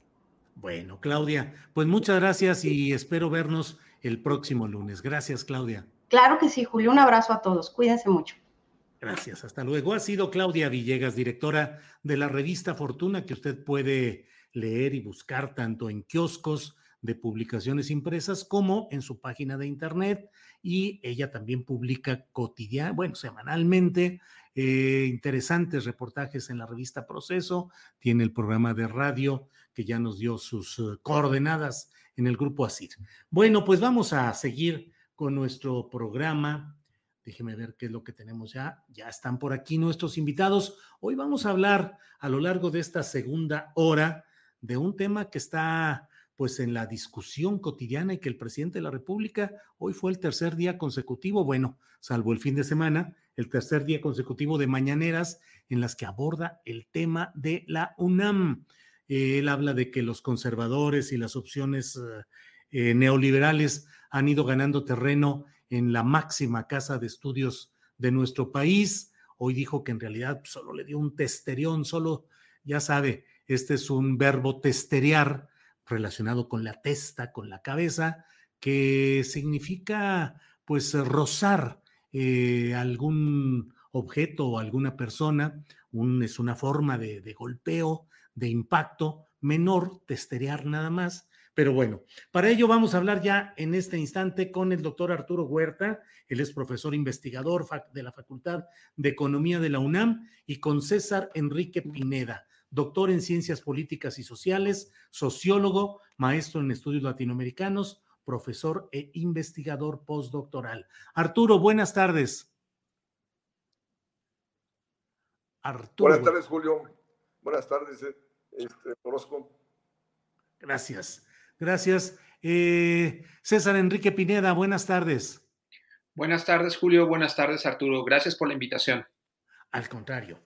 Arturo Huerta, eh, ¿cómo está este tema del neoliberalismo en la UNAM y que van ganando presencia los conservadores? ¿Cuál es la opinión, por favor, de Arturo Huerta? Sí, mira, la, la universidad todas las universidades son un mosaico de lo que acontece en su sociedad. Y efectivamente el país eh, ha estado en una tendencia hacia el neoliberalismo desde el periodo de Miguel de la Madrid, a partir de 1982. Y lógico, y las universidades se han imbuido de este proceso neoliberal. Eh, y en el caso concreto de la UNAM, bueno, yo tengo 47 años de tiempo completo en la universidad, eh, y, me he dado cuenta de cómo la universidad eh, siempre no quiere generar olas, siempre se subordina al gobierno en turno, eh, no convoca a nivel institucional foros de discusión y análisis críticos y propositivos de la realidad que vivimos. qué sé yo, o sea, cada, cada facultad por sí sola, pues sí tiene sus seminarios, sus investigaciones, eh, el presidente dice que no hay estudios neoliberales. Bueno, yo tengo, perdón, 23 libros y todos son eh, críticos del modelo neoliberal y sobre todo se caracterizan por hacer propuestas económicas alternativas. El mismo presidente eh, me conoce muy bien y él en el 2000, ¿qué? No, 1997, cuando era del PRD en aquel entonces me excluyó del, del, centro de estudios. Ahí estábamos Ifigenia Martínez, estaba Rosalina Garavito, Cristina Laurel, Mario Cepeda y yo, y me excluyó por considerarme radical. Eh, ¿Por qué? Por, por, ser crítico del modelo neoliberal. Es decir, como él, y de hecho, en ese entonces entró en el 97, contrató a Carlos Ursúa y a Macario, a Macario Schettino para que hicieran la plataforma económica de la campaña del 97, que fue un programa totalmente neoliberal. Y de hecho, su política económica del presidente López eh, Obrador es neoliberal. O sea, él defiende la autonomía del Banco Central, defiende la austeridad fiscal, el libre comercio, eh, y todo eso constituye el modelo neoliberal. Porque si él dice, o sea, critica a la universidad porque no ha criticado el modelo neoliberal, él lo mantiene, ¿no? Entonces, él dice, no, pues es que hay que eh, zarandear a la universidad para que cambie. Yo diría, hay que zarandear al gobierno para que deje de lado las políticas neoliberales causantes de la problemática económica que vivimos. Bien, doctor Arturo Huerta, gracias. Eh, César Enrique Pineda, eh, ¿ha ganado terreno en la UNAM el pensamiento conservador y neoliberal, doctor Pineda? Yo eh, creo que lo que sirve este testereo, como tú dices, y que así lo dijo el presidente sobre la UNAM, es abrir la crítica. Pero es una lástima que haya sido colocada en los términos que el presidente ha dicho, como una crítica moral, como una crítica al compromiso social, que es muy debatible, muy polémico y muy discutible cuando hemos visto generaciones y generaciones de estudiantes salir a defender la educación pública, salir a solidarizarse con sus propios profesores de asignatura, cuando hemos visto un movimiento feminista eh, muy importante en la universidad. Es decir, no es por esas coordenadas donde debe iniciar la crítica a la UNAM. Si hay algo donde debemos comenzar la crítica al neoliberalismo en la UNAM es en sus relaciones laborales. Sus relaciones laborales em, eh, de la Universidad Nacional Autónoma de México, hay que decirlo, es una universidad de trabajadores precarios. Cerca del entre el 60 y el 70% de los trabajadores, de los docentes, eh, de los profesores, son profesores de asignatura temporales y esto ha venido creciendo efectivamente en las últimas dos décadas eh, y se inició efectivamente también en el periodo neoliberal con los programas de pago por mérito. Esto ha generado una enorme desigualdad en la universidad donde los profesores temporales no tienen las condiciones mínimas para poder sobrevivir y una, eh, un sector más reducido donde también es muy plural y donde podemos encontrar investigadores realmente comprometidos con, eh, las causas sociales de este país, con los derechos humanos, con la lucha contra el neoliberalismo, eh, pero aún así un sector muy reducido en la universidad donde eh, se acaparan pues, los recursos y donde los recursos no alcanzan precisamente por tener también una, le llaman en las asambleas de profesores, pues una eh, élite dorada, una burocracia dorada de gastos eh, y despilfarros en la universidad que son insostenibles. Esta es la situación, que también en la universidad ha avanzado relaciones laborales de precariedad laboral. Le llamamos precariedad laboral a la inestabilidad, es decir, cada profesor debe firmar un contrato cada seis meses, no sabe si al siguiente semestre va a contratarlo o le van a cambiar de materia o se va a quedar sin materias y, por supuesto, bajísimos salarios. Eh, esto fue muy evidente en el movimiento La UNAM no paga hace unos meses, donde el sueldo oficial para un profesor de asignatura para cuatro horas clases de 1.600 pesos al mes. Esto es simplemente inaceptable para la universidad más grande, más importante, no solo de México, sino en buena medida de América Latina, donde se trata de dar una eh, educación universitaria y una formación superior con salarios de hambre para profesores temporales que tienen que correr entre clases y correr entre universidades. El neoliberalismo avanzó en la Universidad Nacional Autónoma de México, en efecto, pero pareciera que eh, López Obrador nos pone una disyuntiva entre liberales y conservadores y en su muy particular forma de evaluar digamos, eh, y soslayar a los sectores críticos eh, que están efectivamente, como dice el profesor Arturo, en muchos eh, nichos, no son mayoritarios, no son hegemónicos, son grupos reducidos efectivamente, pero hemos podido ver a biólogos, ecólogos ornitólogos defender, eh, digamos, al medio ambiente en el caso del aeropuerto, oponiéndose al proyecto ah, faraónico de Peña Nieto sobre el aeropuerto. Hemos visto economistas eh, vincularse a la, Asamblea Nacional de afectados ambientales con los, eh, todos los movimientos en todo el país que han luchado en defensa de la tierra y el territorio. Hemos visto en el Instituto de Investigaciones Económicas a investigadores desarrollando eh, investigaciones contra el Plan Puebla-Panamá, contra el plan,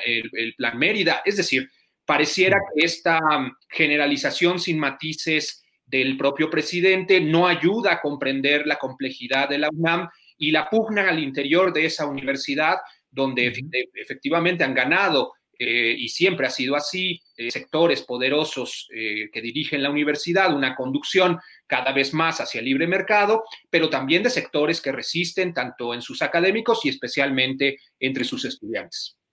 Gracias, doctor César Enrique Pineda. Doctor Arturo Huerta, mm, parte del discurso cotidiano del presidente de la República descansa en esa oposición contra los neoliberales ya no solo con los conservadores, sino los neoliberales, en un discurso de corte ideológico, pero también económico.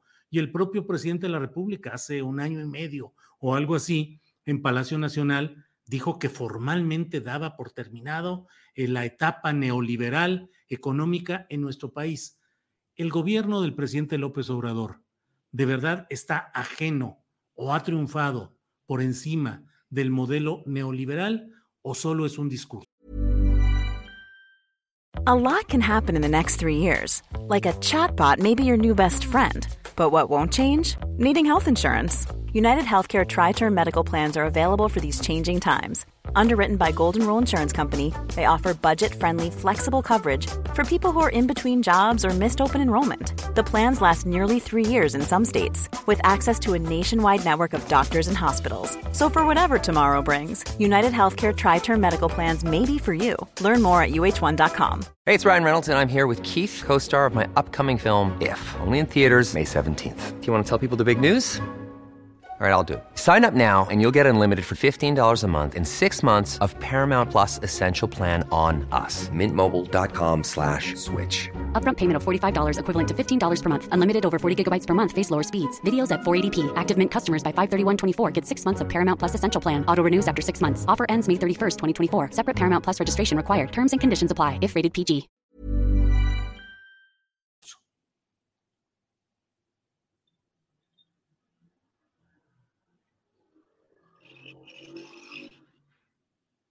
Doctor Huerta. Doctor Huerta. Bueno, pues eh, supongo que debe haber problemas de Internet. También nos había dicho el doctor Arturo Huerta que había problemas por ahí. Em, bueno, pues eh, yo creo que vamos a cortar esta comunicación con el doctor Huerta para reanudarla. Se está conectando, se está conectando por ahí. Me dice Andrés que ya está reconectándose a través de otro dispositivo. Ahí estamos, ahí debe estar ya. ¿Me escuchas, doctor Huerta? Doctor Huerta, doctor Arturo Huerta. ¿Me escucha, me escucha? ¿Me escuchas?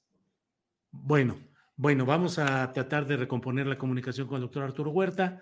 Y bueno, César Enrique Pineda, pues la misma pregunta te la planteo a ti pues sí, ya que, ya que no estamos, eh, estamos con estos problemas, vamos a esperar que se resuelvan. ¿Crees, eh, doctor Enrique, doctor César Enrique Pineda, que realmente se ha triunfado sobre el neoliberalismo o que se está realmente en ese camino o es solo discurso? Es una pregunta muy difícil porque tú lo bien lo conoces, Julio, con tu valioso trabajo periodístico en el sentido de que cualquier opinión hoy en este país es utilizada para o bien fortalecer al presidente o bien, digamos, para fortalecer a una oposición que está fuera de control, eh, derechizándose y teniendo aspavientos diciendo que López Obrador es eh, comunista, nada más lejano a la realidad.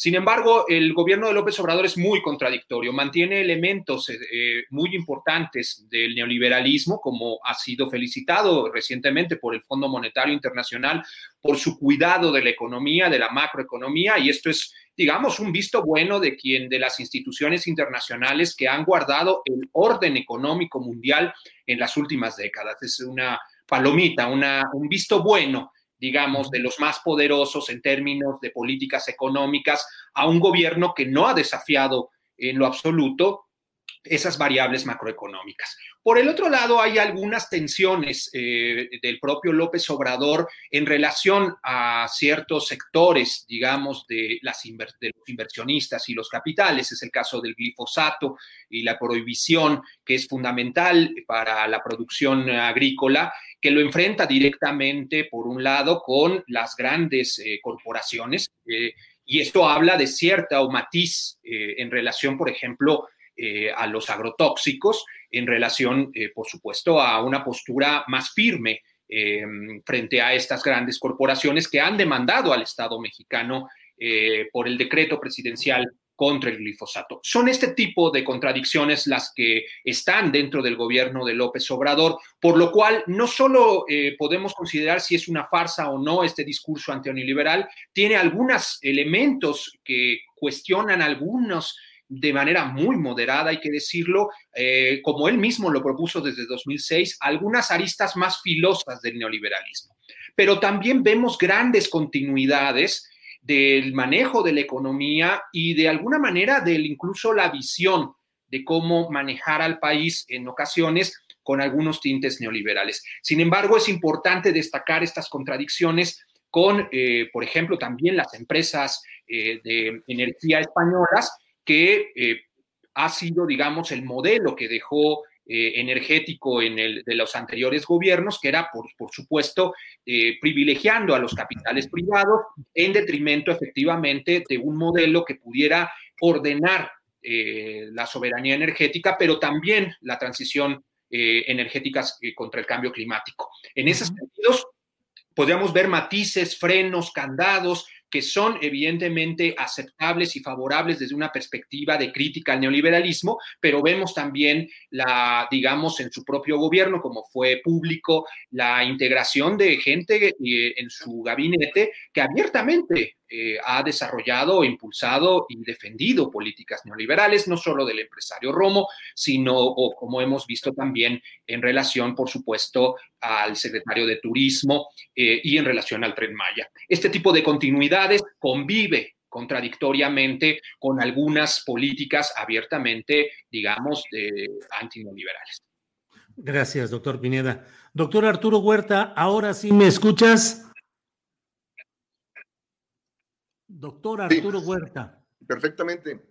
Ah, perfecto. Eh, doctor Huerta, él preguntaba yo si estos um, discusión sobre la UNAM, hablando de que las doctrinas neoliberales han ganado terreno en la UNAM, pregunto si el propio gobierno del presidente López Obrador mm, realmente ha vencido a esas doctrinas económicas neoliberales o está en camino viable de vencerlas o si hasta ahora es solamente una cuestión retórica o discursiva. ¿Qué opinas, doctor Huerta?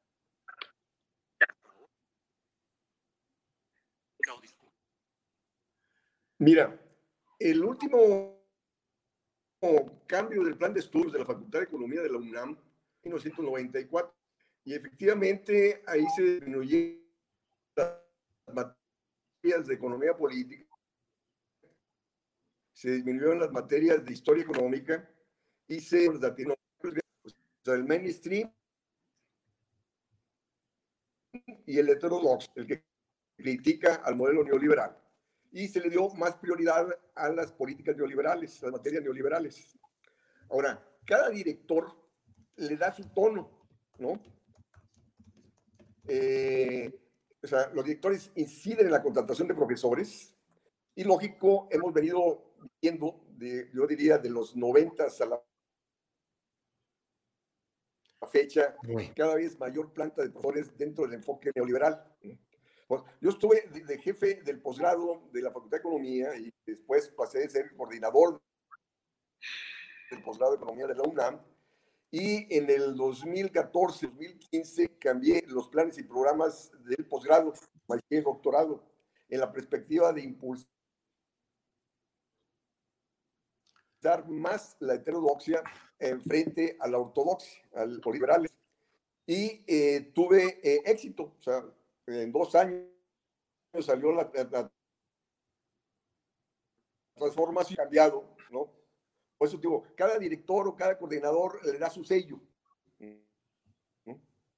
Ahora, la cuestión es dar el pensamiento plural, universal, ¿no?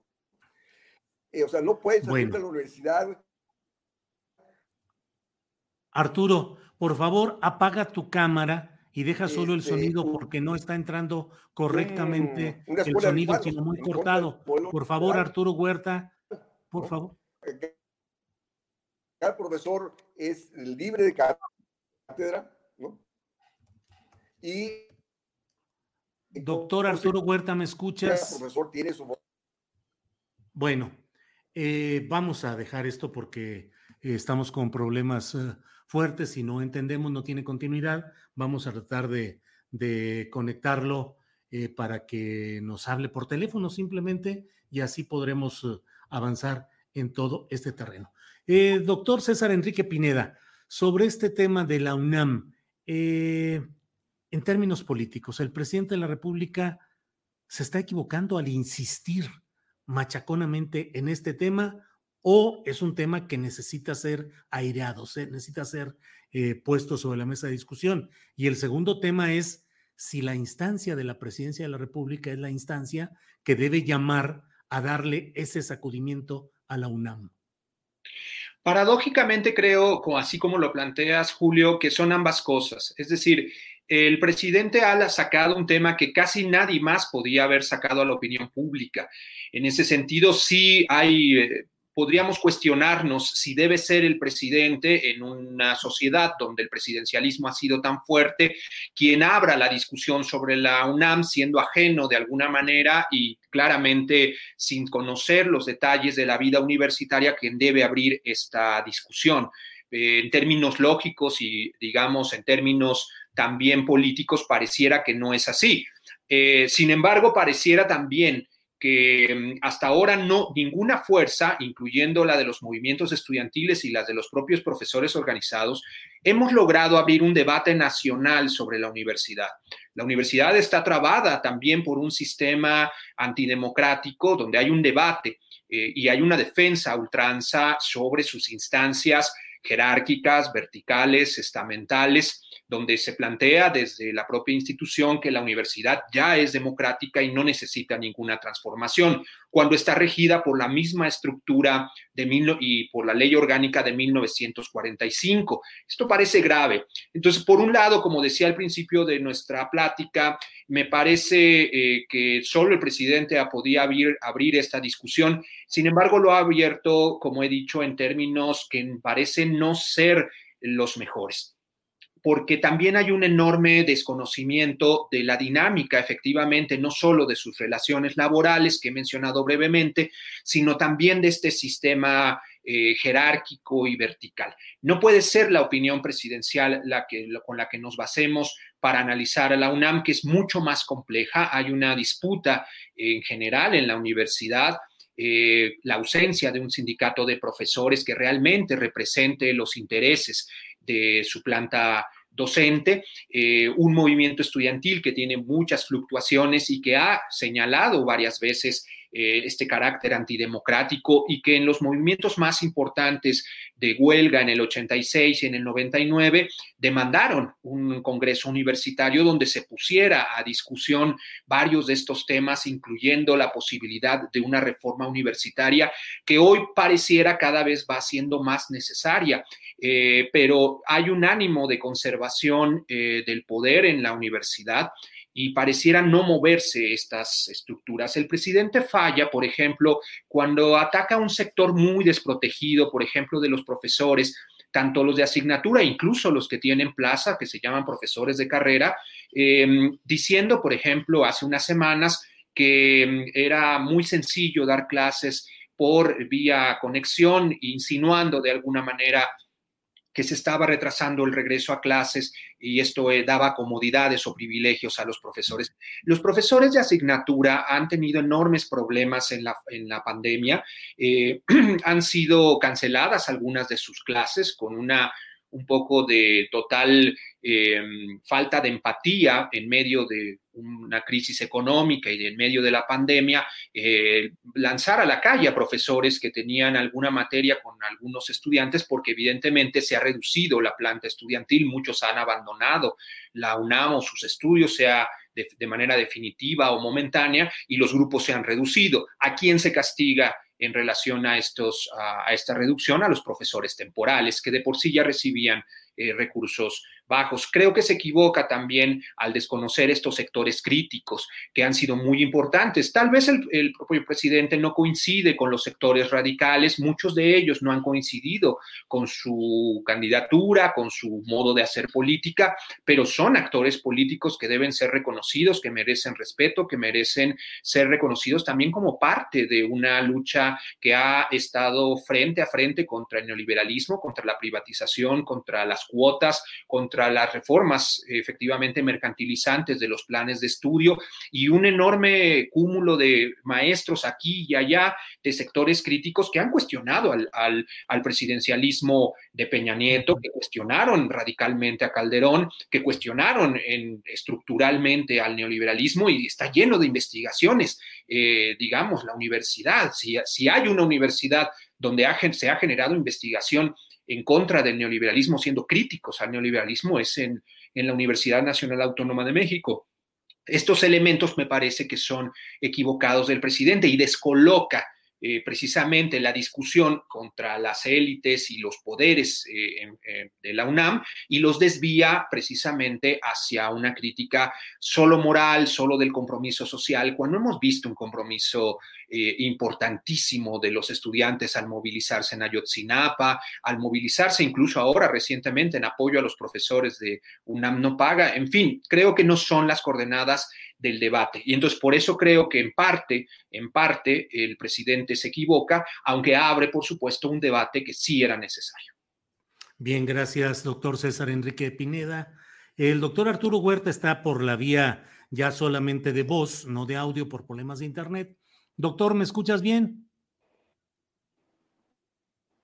Doctor Arturo Huerta. Bueno, pues tampoco entra solo la solo el audio.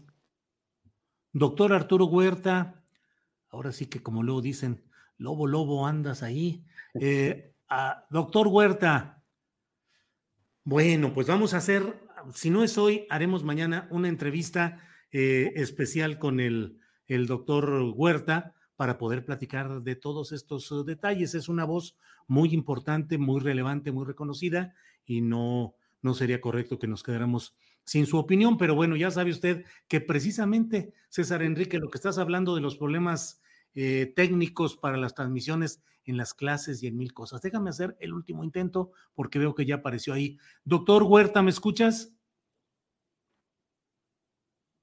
No, no, no nos escucha. Bueno, doctor, a mí me parece, doctor Pineda, me parece que es muy importante lo que nos planteas acerca de la situación laboral la situación laboral, que es uno de los aspectos que suele no estar suficiente y adecuadamente visualizado por el grueso de la opinión pública. Creo que este es uno de los puntos que generan, pues no solo la constante injusticia laboral, sino también una, no sé si una inconstancia en el seguimiento de los planes educativos y algún tipo de, tropiezos o de problemas, dado esa eh, constante eh, renovación de, personas a cargo de las clases. ¿Por qué se mantiene este esquema? ¿Cuáles son los puntos más negativos y cómo podría intentarse solucionar ese tema, doctor Pineda? Sí, eh, Julio, qué bien que lo mencionas. Eh, los profesores llamados temporales, les llama profesores de asignatura, o sea, solo tienen una o un par de materias asignadas en la universidad de manera semestral, son los que sostienen la docencia. Los profesores de tiempo completo o de plaza o de carrera eh, son solo el 30 a 25% de la planta docente de la universidad. Eh, ha, de hecho, ha aumentado en los últimos 20 años hasta un 30% o alrededor del 30% este número de profesores temporales que son contratados por horas. Y esto es distinto a otros regímenes de otras universidades públicas y también eh, nacionales o digamos, eh, de universidades públicas de México, donde se les contrata mejor a los profesores por medios tiempos. ¿Qué significa esto de medio tiempo o por hora? Significa que solo se te paga, en el caso de cuando se te contrata por hora, de las horas que estás frente a clase pero cualquiera sabe en, los, en términos pedagógicos y en términos también de vida académica que el trabajo de un profesor no solo son las horas frente a los estudiantes, sino también tiene que actualizarse, tiene que leer más para saber de su propio tema o materia, tiene que evaluar a los estudiantes, revisar los exámenes, los trabajos, etcétera, tiene que hacer trabajo colegiado con otros profesores, revisando planes y programas de estudio, tiene que además hacer una serie de actividades, eh, por ejemplo, ahora en la pandemia para adecuar sus propias clases de manera pedagógica a los términos de, de las conexiones y de las aulas virtuales. En fin, hay una serie de trabajos que el trabajo por horas no reconoce. Entonces, eh, y que en otras universidades es así. Cuando se te contrata por medio tiempo, es evidente que no solo las horas que estás frente a los estudiantes, sino todo ese tiempo también que se invierte eh, de trabajo, de organización, de planeación, de actualización, es parte, por supuesto, de la vida académica de los docentes. La UNAM ha decidido, por alguna razón, eh, soportar la docencia estrictamente en profesores de asignatura y profesores temporales.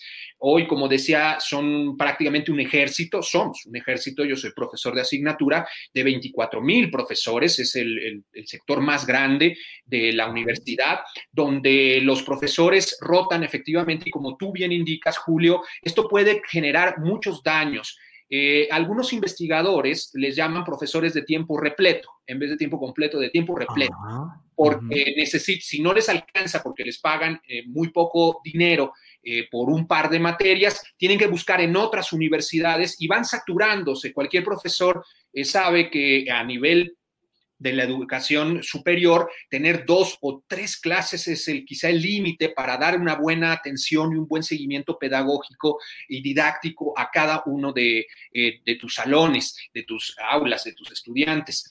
Y sin embargo, muchos profesores para poder sobrevivir, para poder llegar a la quincena, buscan en una universidad con poco prestigio o quizá en otra universidad pública también y combinar cada trimestre o cada semestre, dependiendo de las circunstancias, corriendo entre clase y clase, desplazándose de un lado a otro de la, de la ciudad para poder llegar a las clases. Esto implica, por supuesto, una desatención que, eh, que no puedes concentrarte efectivamente en los contenidos, sino en la cantidad de materias que das para poder sobrevivir. Por supuesto, atenta contra la dignidad de los profesores. En la universidad ha habido un problema, además de contratación, donde mm, eh, los trámites burocráticos para contratar pueden durar seis meses. Quiere decir que terminas el semestre y nadie te ha pagado y empiezas un nuevo semestre con nuevas materias y eh, se te empieza a pagar el anterior y luego eso provoca eh, algunos desajustes donde las facultades, por ejemplo, no avisan que el profesor ya no va a estar el siguiente semestre. Eh, estos trámites alargados de meses y meses de contratación significa que el profesor sigue recibiendo un sueldo que no debía recibir porque ya no está dando esta clase y luego enormes descuentos que llegan, por supuesto, a ser cheques de dos pesos. Estos cheques de, dos pesos que se mostraron en las redes sociales son ciertas. Es decir, es una, eh, un problema administrativo tan grave eh, que el proceso de contratación puede durar seis meses cuando en otras universidades se realiza en diez días. Es esta, brecha la que se ha formado. Y por supuesto, y con eso terminar, decir que esta, esta situación de los profesores temporales junto a los programas de estímulos de los, de los profesores de, eh, que sí tienen plaza, ha generado una simetría de ingresos tan grave que eh, son dos universidades distintas, una donde se tienen eh, sobresueldos entre el 45% y el 115% del sueldo del profesor de plaza, que no es temporal, que puede tener ingresos de entre 50 mil, 60 mil, 80 mil o 100 mil pesos al mes y profesores que tenemos con ingresos de alrededor de 2 mil pesos. Esta es la gravedad, la situación de la Universidad Nacional Autónoma de México. Pues doctor César Enrique Pineda, muchas gracias por la oportunidad de platicar sobre estos temas de la UNAM, las declaraciones del presidente López Obrador y la realidad estructural de la próxima, de la propia casa de estudios. Seguiremos atentos a lo que suceda y por esta ocasión, muchas gracias, doctor Pineda. Muchas gracias, Julio, por la invitación. Al contrario, que estés muy bien, muchas gracias. Y buscaremos luego al doctor Arturo Huerta para tener una entrevista sobre este tema, ya que hoy por razones de Internet no pudo eh, darse el poder escuchar adecuadamente las palabras y el análisis del doctor Arturo Huerta. Bueno, como siempre tenemos mucha información. Déjeme ir leyendo algunas de las informaciones más recientes.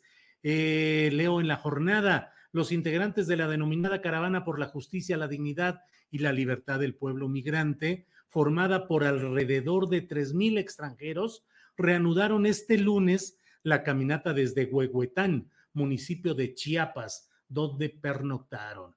El grupo que se dirige a la Ciudad de México partió cerca de las 7 horas de hoy lunes con el objetivo de llegar a Huixtla para descansar y continuar el martes. Em, hoy los organizadores plantearon la idea de avanzar despacio para avanzar el cansancio extremo.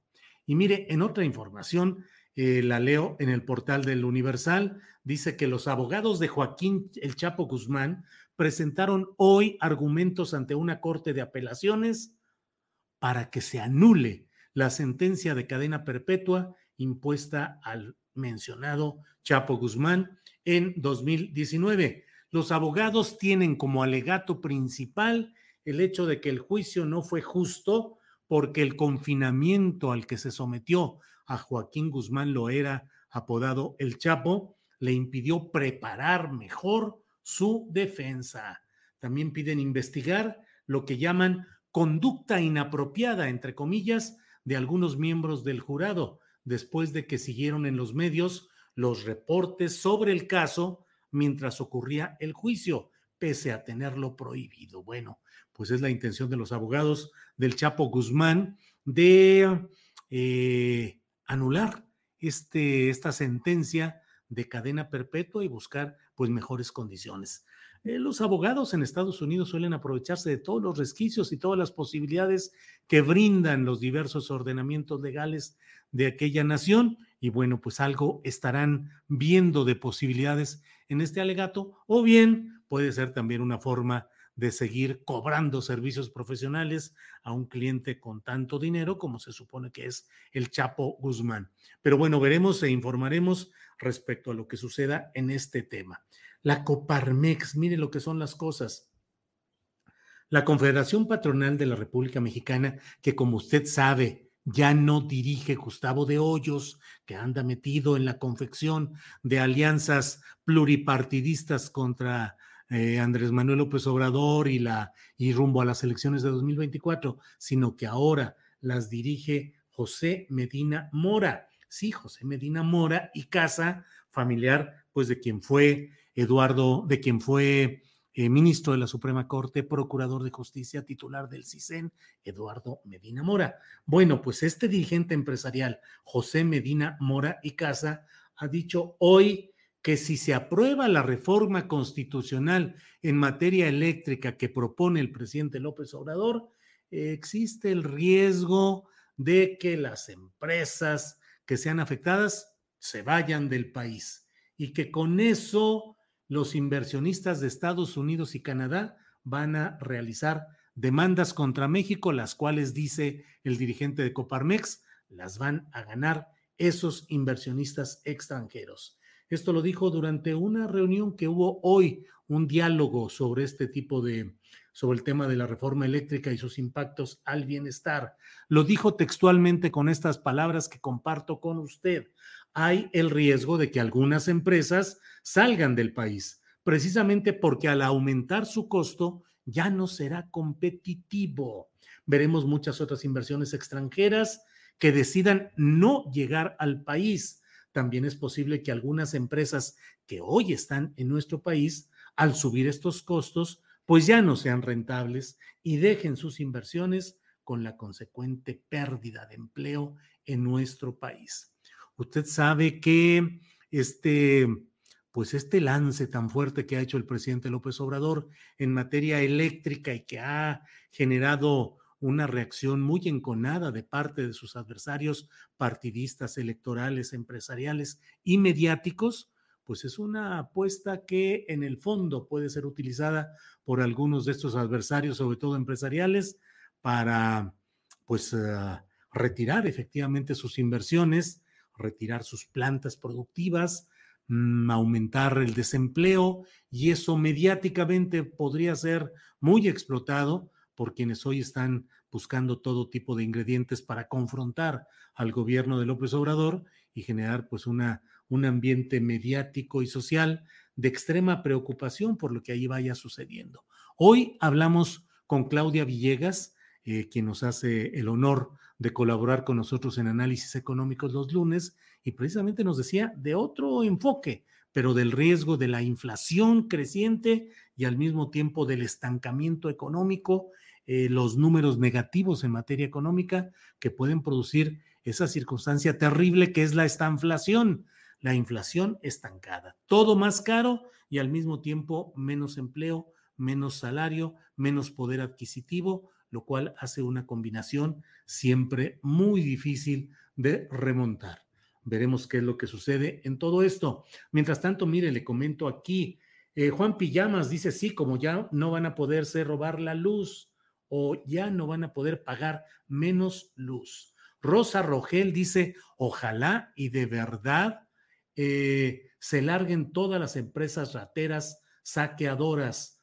Otilia Medina dice, señor de Coparmex, es usted una persona no grata, igual que el señor de Hoyos, están en contra de México. Em, soy la comadreja, así se pone así su título, dice, no olviden dar like, suscribir y activar las notificaciones. Sí, apoyo lo que dice, soy la comadreja. Realmente nos ayuda mucho y estamos en, como todos, como todos, estamos en una circunstancia difícil en materia de sostenimiento económico de nuestro proyecto. Y a todo esto nos ayuda, desde luego, pues las contribuciones económicas que tuvieran a bien enviar a través de los uh, superchats, a través de eh, eh, las cuentas que están aquí abajo de esta pantalla, abajo de este recuadro está lo referente, aquí está ahora la cuenta de BBVA, que es la mejor porque ahí no nos descuentan ningún tipo de comisión. Usted puede tomarle foto a esta, a esta imagen, eh, llevarse la pantalla al banco y decir quiero depositar tanto dinero a esta cuenta y da usted todo el dato y ahí lo colocan. Algunos amablemente nos envían, eh, algunos contribuyentes nos envían eh, por correo electrónico, ya hice un depósito, nos mandan la copia, nosotros lo vemos y yo les contesto diciéndoles gracias, ya recibido, ya entró el depósito, muchas gracias, en fin, todo esto. Pero agradecemos mucho las contribuciones económicas, los likes que nos permiten tener una mejor distribución o difusión de nuestro material y desde luego eh, el otro tema que es el de eh, los likes, las suscripciones y el apoyo a todo lo que estamos haciendo, distribuirlo en lo que más puedan. Les agradecemos todo ello.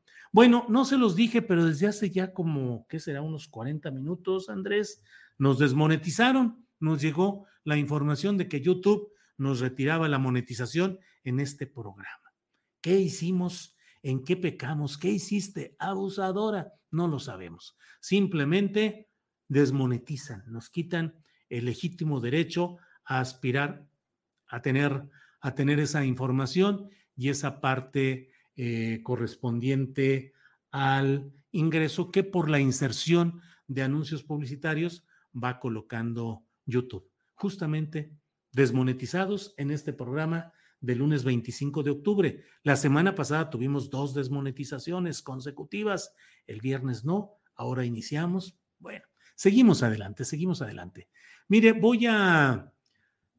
Eh, hay un tema que resulta muy complicado. En San Luis Potosí hubo hace ya casi nueve años o nueve años eh, un asesinato que conmocionó a la sociedad potosina, no solo por lo trágico de lo que sucedió respecto a una jovencita, eh, Carla Pontigo, sino además por lo que sucedió en cuanto a toda la serie de maniobras y de trucos y de actuaciones judiciales para evadir que hubiera la justicia adecuada en este tipo. Ahora un tribunal federal, un juzgado federal, ha ordenado, ha pedido a la Suprema, a la, a la Fiscalía General de la República que retome este tema porque no hay los indicios de neutralidad y de objetividad que se requieren en San Luis Potosí. Para ello está con nosotros Yesenia Valdés, a quien saludo. Eh, Yesenia, buenas tardes. Hola Julio, buenas tardes. Buenas tardes a todos, a tu audiencia. Muchísimas gracias por permitirnos estar contigo y con ustedes. Al contrario, Yesenia, muchas gracias.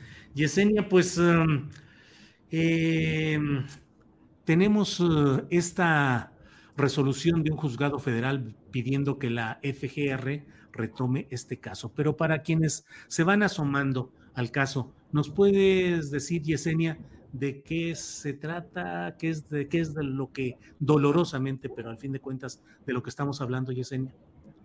Claro que sí, Julio.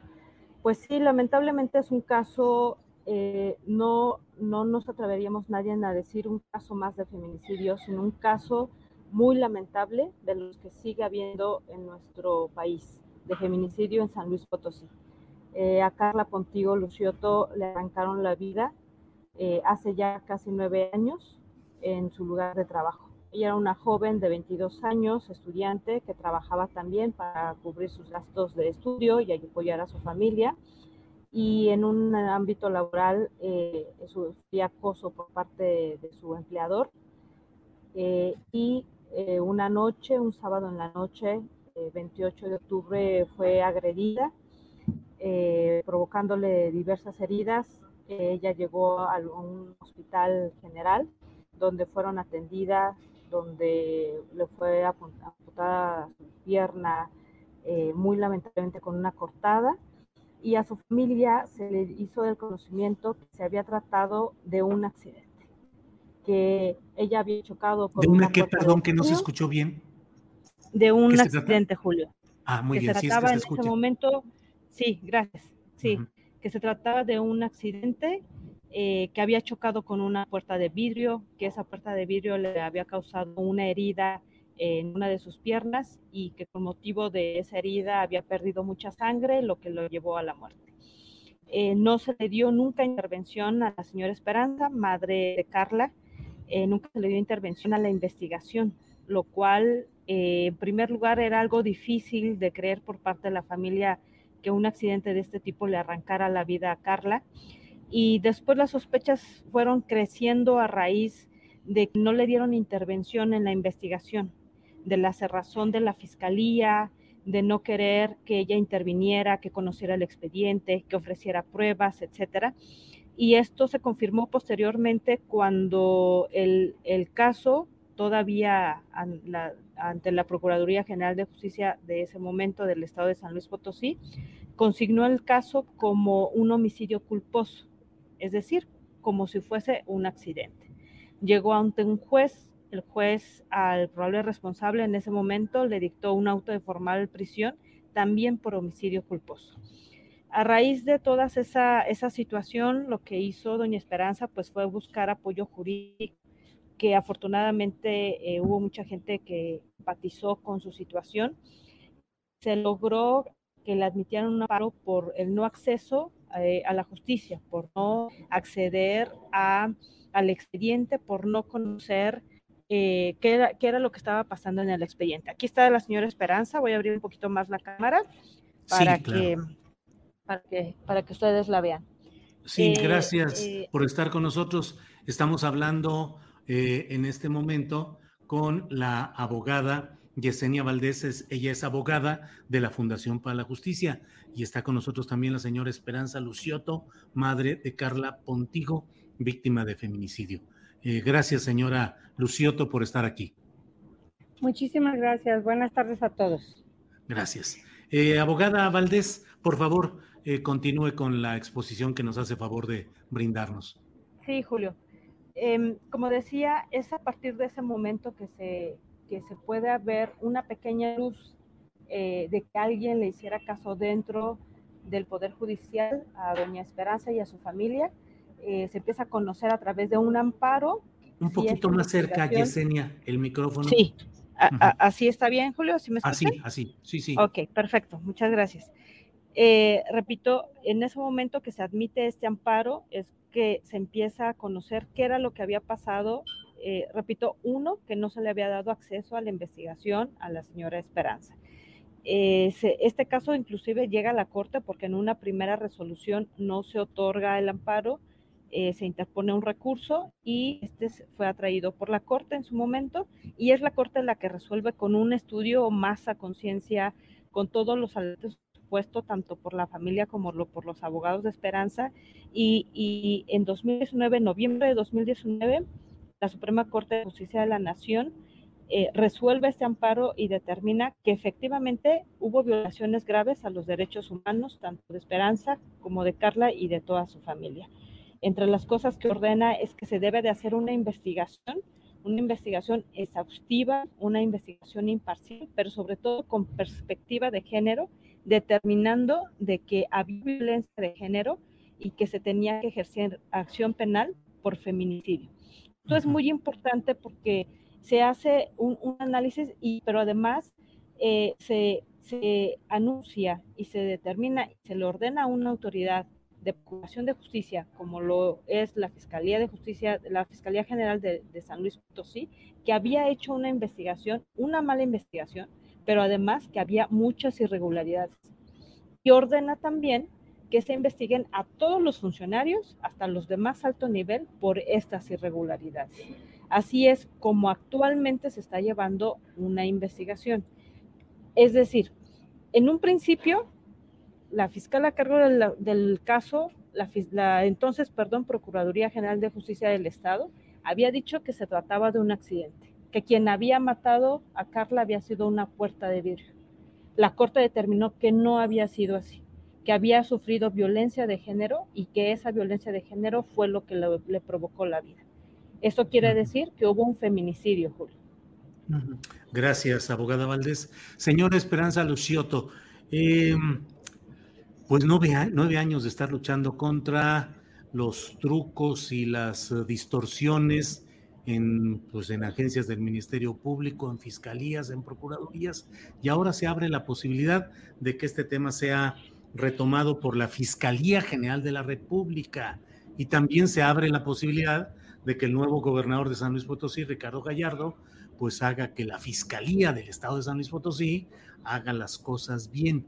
¿Qué expectativas tiene, señora eh, Esperanza, de, con esta nueva mm, instrucción que da un juzgado federal y quiénes deben de atender estas recomendaciones? Por favor, eso, señora. Bueno, yo muchísimas gracias. Este, pues aquí hay una lucecita que nos está dando más.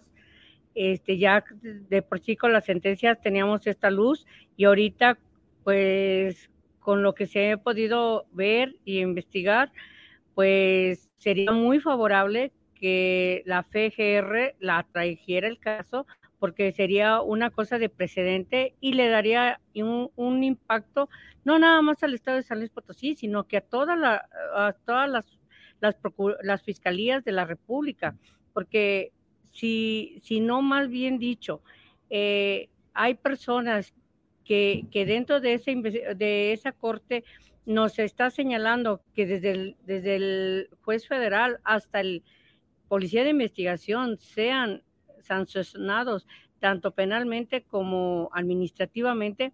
Y aquí en esta, desgraciadamente, eh, aquí en el estado de San Luis, donde yo radico, no se ha hecho nada de eso.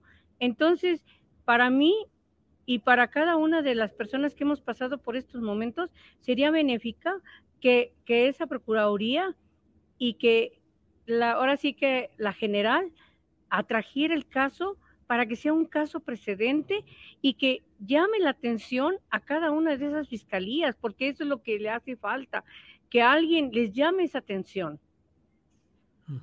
Eh, señora, ¿cómo qué, cuáles fueron los principales mm, distorsiones, trampas que hicieron en la Fiscalía o la Procuraduría Potosina en el caso de su hija?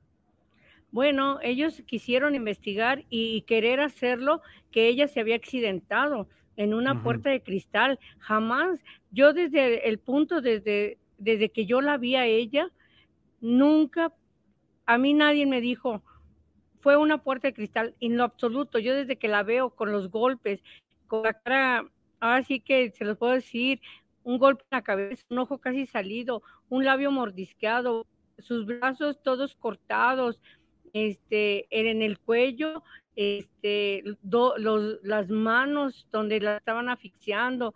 Entonces, a mí eso no me daba que había sido que ella se hubiera estrellado con una puerta, jamás, jamás. Cada una de, la, de, de, las cortadas que mi hija entre brazos, en el hombro, en todo, era imposible que una puerta de cristal te lo hubiera hecho.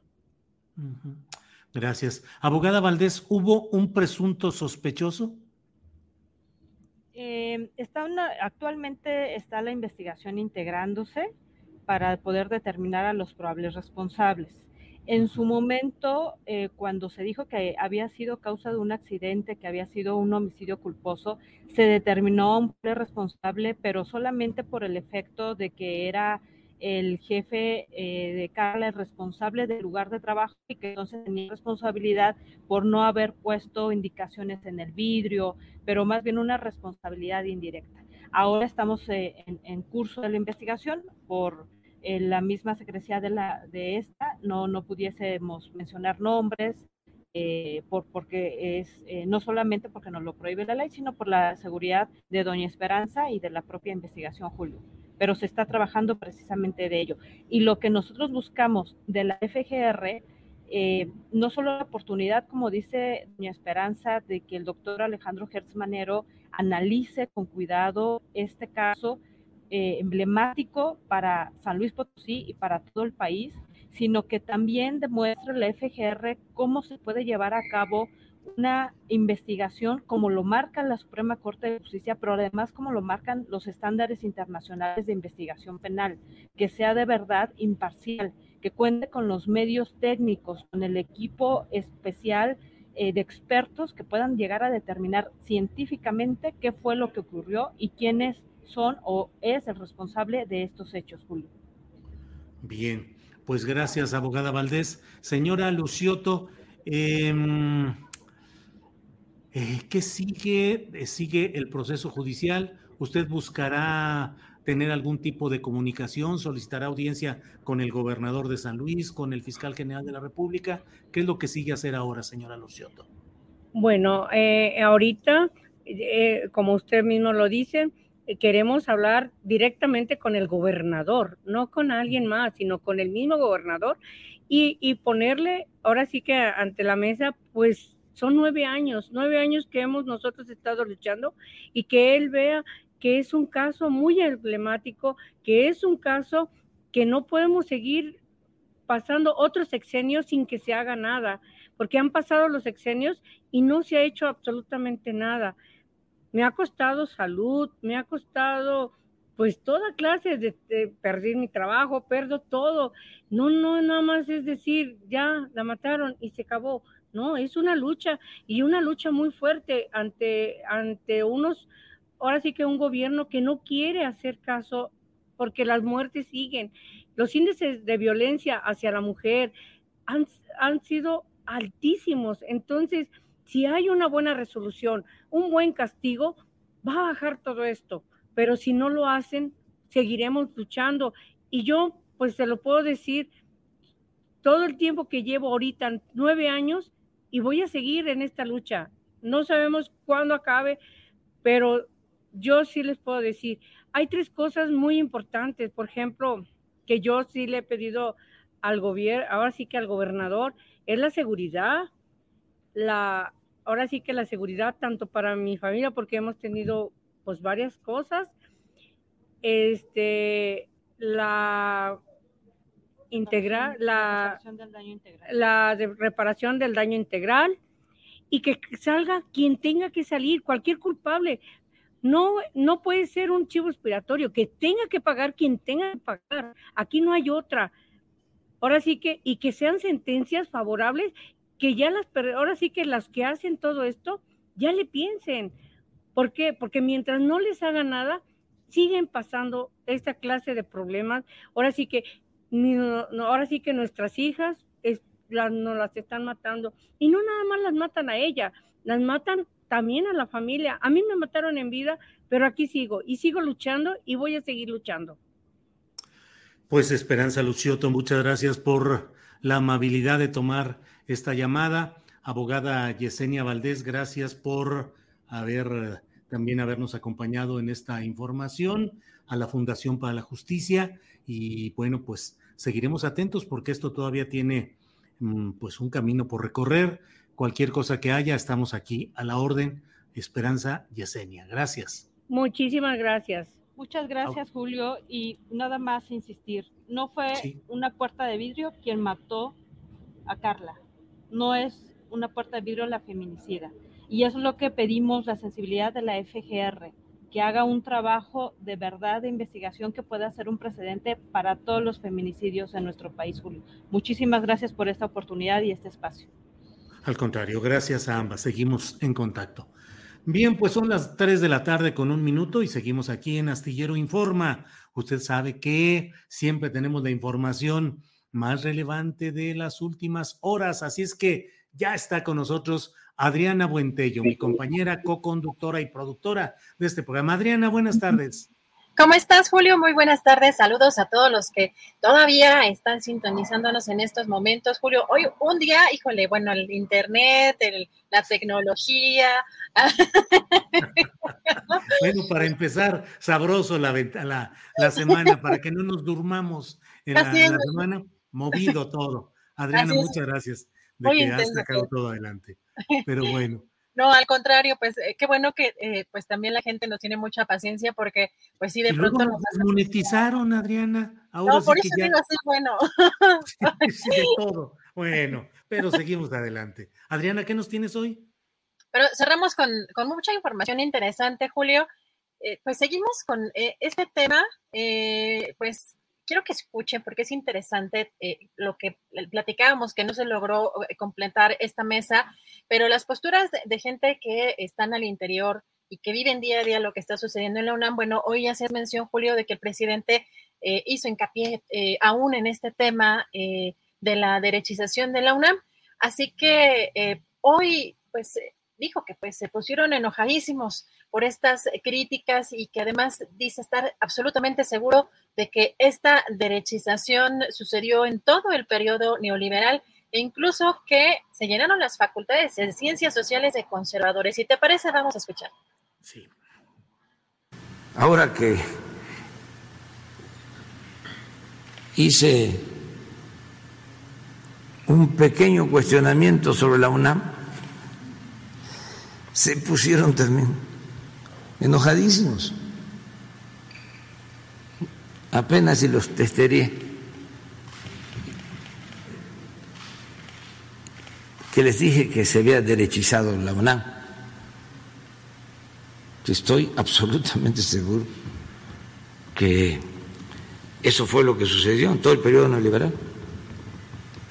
Se llenaron las facultades de ciencias sociales de conservadores incluido el periodo del exrector Juan Ramón de la Fuente, presidente. desde entonces y desde antes, que empezaron a querer cobrar colegiatura en la UNAM. Imagínense ese pensamiento.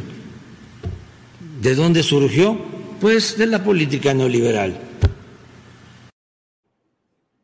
Julio, pues eh, interesante las, las declaraciones que hace el presidente que eh, hace hincapié en esta derechización en la UNAM. Y fíjate que hoy, pues, esperamos los lunes, ya ansiosos, ¿verdad? Ansiosos el, el, el, siguiente capítulo de esta serie de Ricardo Anaya. Bueno, el día de hoy, en estos videos que publica eh, prácticamente todos los lunes, el ex candidato panista a la presidencia, en un nuevo video critica que el presidente López Obrador vaya a la ONU, a la Organización Nacional, a la Organización de las Naciones Unidas, eh, hablar de corrupción cuando, de acuerdo al índice de Estado de Derecho 2021 del World Justice Project, México se coloca en el lugar 135 de 139 a nivel mundial de países con mayor percepción de corrupción.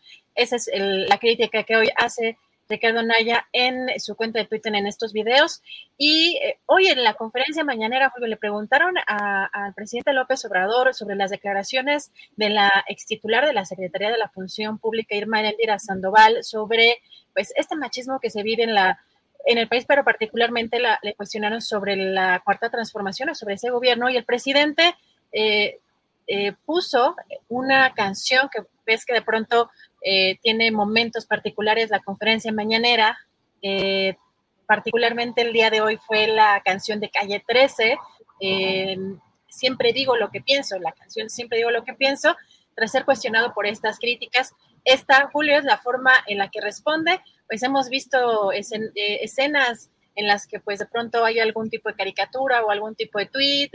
hoy, hoy tocó eh, una respuesta con, con, esta canción, Julio. Em, y pues eh, se lleva a cabo una comparecencia en, por este tema de la línea 12 del metro. Este lunes, 10 exfuncionarios comparecen ante el juez del Tribunal Superior de Justicia por la presunta responsabilidad en estos hechos trágicos de la línea 12 en este tramo elevado. Entre los funcionarios que comparecen está Enrique Orcasitas y el exdirector de Construcción de Obras Civiles, Moisés Guerrero Ponce, pues también a quienes la Fiscalía eh, busca imputarlos por la muerte de 26 personas y las lesiones de otras 98 personas durante este derrumbe del tramo elevado de la línea eh, dorada, Julio.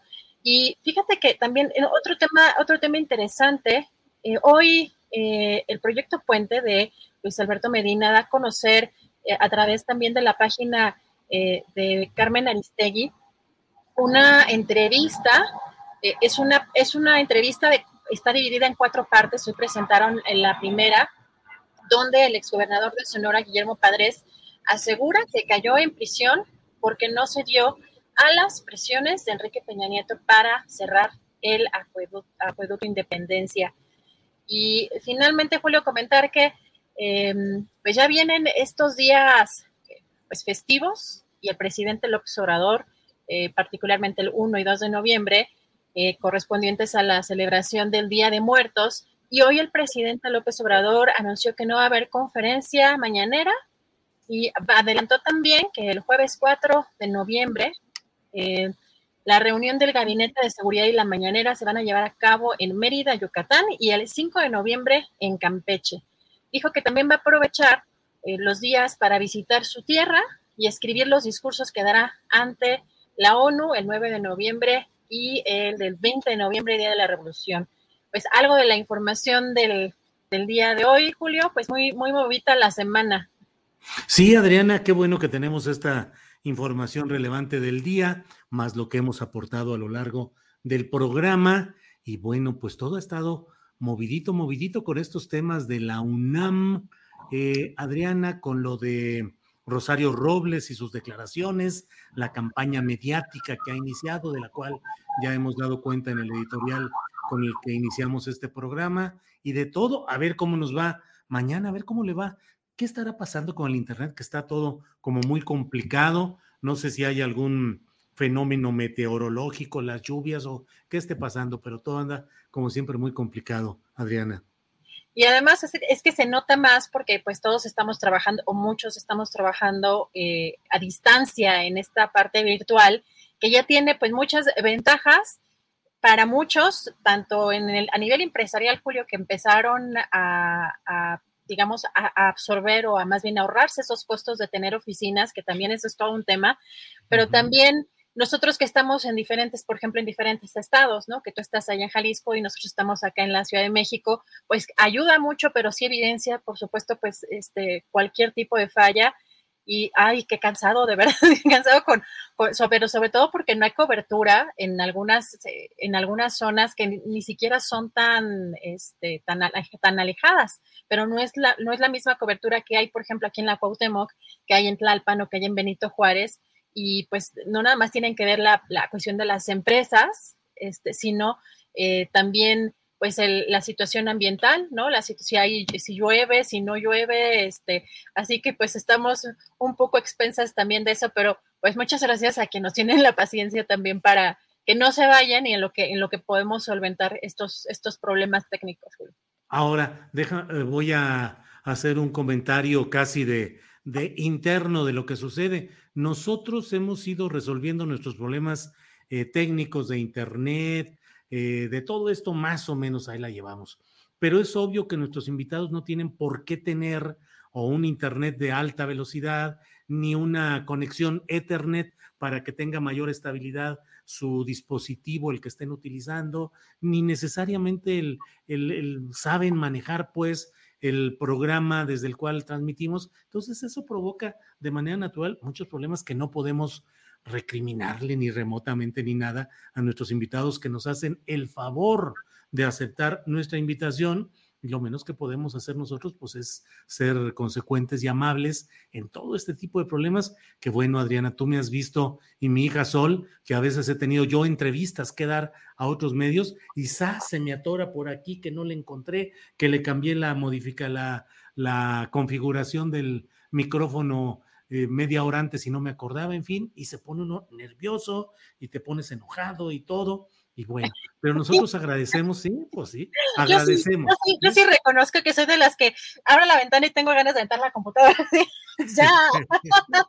Pues es, que, es, que, es, todo, ¿no? Y, además, creo que esto nos debe de, servir, Julio, para ser más exigentes, porque estamos, parece que, así como pasó con Televisa y con TV Azteca, que pues de, alguna manera en una época nos teníamos que soplar eso sí o sí, Este, y ahora hay otras alternativas, por supuesto, pero es por otras razones, no es porque realmente este, nos hayan sido este, eh, digamos, buena ondita con nosotros como ciudadanos o, como mexicanos. Y en este caso, pues son muy poquitas empresas o es una sola que está utilizando o que está rentando sus, su infraestructura, pero necesitamos también exigir porque no, en otros lugares el Internet no está en esas, en esas condiciones. No sé si te has dado cuenta, pero luego cuando tenemos entrevistas en otros que, que están en otro país, no tienen los mismos problemas que tenemos, que tenemos acá nosotros. Así que también nos sirva esto como para exigir que ya este este, que realmente la cobertura sea como, pues, como lo que, lo que pagamos, ¿no? Fíjate que el presidente de la República dijo el otro día, y es una de esas noticias que luego se nos escapan, dice que le dijo a Carlos Slim que no era cierto lo de que, eh, ¿qué? México es territorio Telcel. Dice el presidente que le dijo, no, no es cierto, yo ando por todos lados y es una bronca conectarse al celular. Eh, salgo en la mañana y hasta en la tarde me puedo conectar. Así es que eso no es cierto y que Telmex o Telcel quitó esa, esa, esa etiqueta que tenía mucho tiempo publicitariamente, que era casi como una etiqueta de dominio. México es territorio Telcel y que no es cierto. Y bueno, pues desde luego que nos pasa. Y en México tenemos que estar chutándonos y soplándonos todas las arbitrariedades, malos servicios, presiones de las compañías que nos cobran hasta el último centavo con una puntualidad absoluta. Pero ellos se pueden tardar 15 días, un mes en atendernos, nos mandan eh, con puro equipo cibernético, con puras grabaciones, escoja la opción 1, la opción 2, la 3, y ahí te la pasas en un sufrir que yo nada más digo, pues claro que la sociedad mexicana está encanijada con un montón de cosas, entre otras, con ese pésimo servicio que dan en la compra y adquisición de bienes comerciales en los que no hay autoridad. La Profeco, pues la verdad es que se echa sus rollos y va muy amable y con una gran sonrisota el procurador Sheffield a la mañanera, pero la realidad es que no hay, es una procuraduría sin los dientes adecuados para morder y para exigir que se cumplan las cosas. Y no hay quien nos proteja y no hay quien nos defienda. A veces, Adriana, resulta más eficaz una denuncia en Twitter por las redes sociales, estar presionando, que lo que hacen las propias autoridades, porque finalmente la presión social sí es algo que tenemos que ejercer contra esos constantes y groseros infractores. Adriana Buentello. Julio, ¿cómo se llama la de los bancos? La, la, este, mm, la Conducef. La Conducef, es que tampoco, sí, tampoco funciona, tampoco, sirve para nada. Pero te voy a contar brevemente mi sueño, mi sueño guajiro. Yo siempre he pensado, si pudiera tener una iniciativa en el Congreso, proponerla, ¿te imaginas? La diputada Buentello. No, no, no, no, no, proponerla, pero como, no, no, jamás, como pero. Ciudadana. Como, ciudadana, exacto. Imagínate que pudiéramos como ciudadanos cobrarle a todas las empresas por el tiempo que nos hacen perder en todo. O sea, horas, o sea, ¿cuántas veces no hemos estado ángeles con el Internet? Horas que también no llegaste a denunciar. Yo estuve hasta seis, ocho horas en un día, en diferentes momentos, uno solo cuatro horas por una fraude que me hicieron en Santander. Y todavía este, ese problema no se, de de los defraudados no se ha solucionado, pero ¿te imaginas que, cómo se aplicarían para resolver los problemas si tuvieran que pagar ese tiempo como si estuviéramos laboralmente, digamos, este, porque imagínate el, el trabajo humano, o sea, lo que cuesta ese tiempo, ¿no? Claro y los, los, el, las piedritas en el hígado y todo lo que sucede con, esos, eh, con los empleados que hablan otro idioma. Eh, voy a hacer el reporte conforme. Este, usted lo que está solicitando es una recomendación para que podamos que, pues no sé, señor, el problema es que así, lo, lo tiene usted con notificación con, con terminación cero o con terminación uno. No, pues no sé. ¿Puede ver usted, por favor, la verificación y el número del router con quién? Cosas que dices tú, bueno, pues no sé, no entiendo. Y claro, en cualquier momento en el que tú dices, oiga, pues eso no lo tengo, ah, pues ya, hasta ahí, porque no podemos avanzar. ¿Alguna otra cosa en la que le podamos servir? Pues si no me sirvió en la anterior, señor, no, no sirve de nada. Este. Julio, y eso cuando ya lograste hablar con un ser humano. Cuando lograste. ya, que ese es otro tema de automatización. Como si no pagáramos suficiente todos los servicios, este, para que no, nos contesten por grabadoras. En fin, así puros corajes, pero no, terminamos bien, bien padre el programa, Julio, porque la verdad a mí me da mucho gusto siempre escuchar, y, bueno, escucharte, escuchar a nuestros invitados y a nuestras eh, queridas colaboradoras y por supuesto pues también leer a, nuestro público que, que, anda por acá y también esté muy muy activo así que pues no nos no nos este em, pues nos, nos, pone un poco para abajo el que nos hayan desmonetizado, pero pues también con, con el apoyo que por acá vemos, eh, también uno, uno se anima. Sí, sí, claro que nos animamos y vamos para adelante como siempre. Adriana, a preparar nuestro siguiente programa, así es que le damos las gracias al auditorio, a nuestro público, a la tripulación astillero, a ti Adriana Buentello y seguimos puestos para el programa de mañana. Perfectísimo, pues sí, aquí estamos puestos y julioastillero.com, recuerden la información, este, y nos vemos mañana, buen provecho. Para que te enteres del próximo noticiero, suscríbete y dale follow en Apple, Spotify, Amazon Music, Google o donde sea que escuches podcast. Te invitamos a visitar nuestra página julioastillero.com.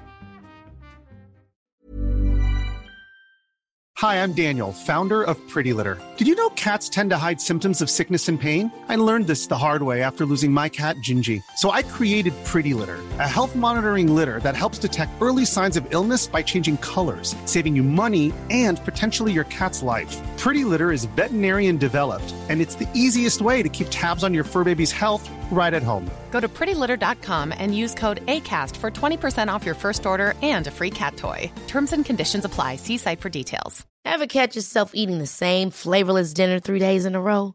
Dreaming of something better? Well, HelloFresh is your guilt free dream come true, baby. It's me, Kiki Palmer. Let's wake up those taste buds with hot, juicy pecan crusted chicken or garlic butter shrimp scampi. Mm. Hello Fresh. Stop dreaming of all the delicious possibilities and dig in at HelloFresh.com. Let's get this dinner party started.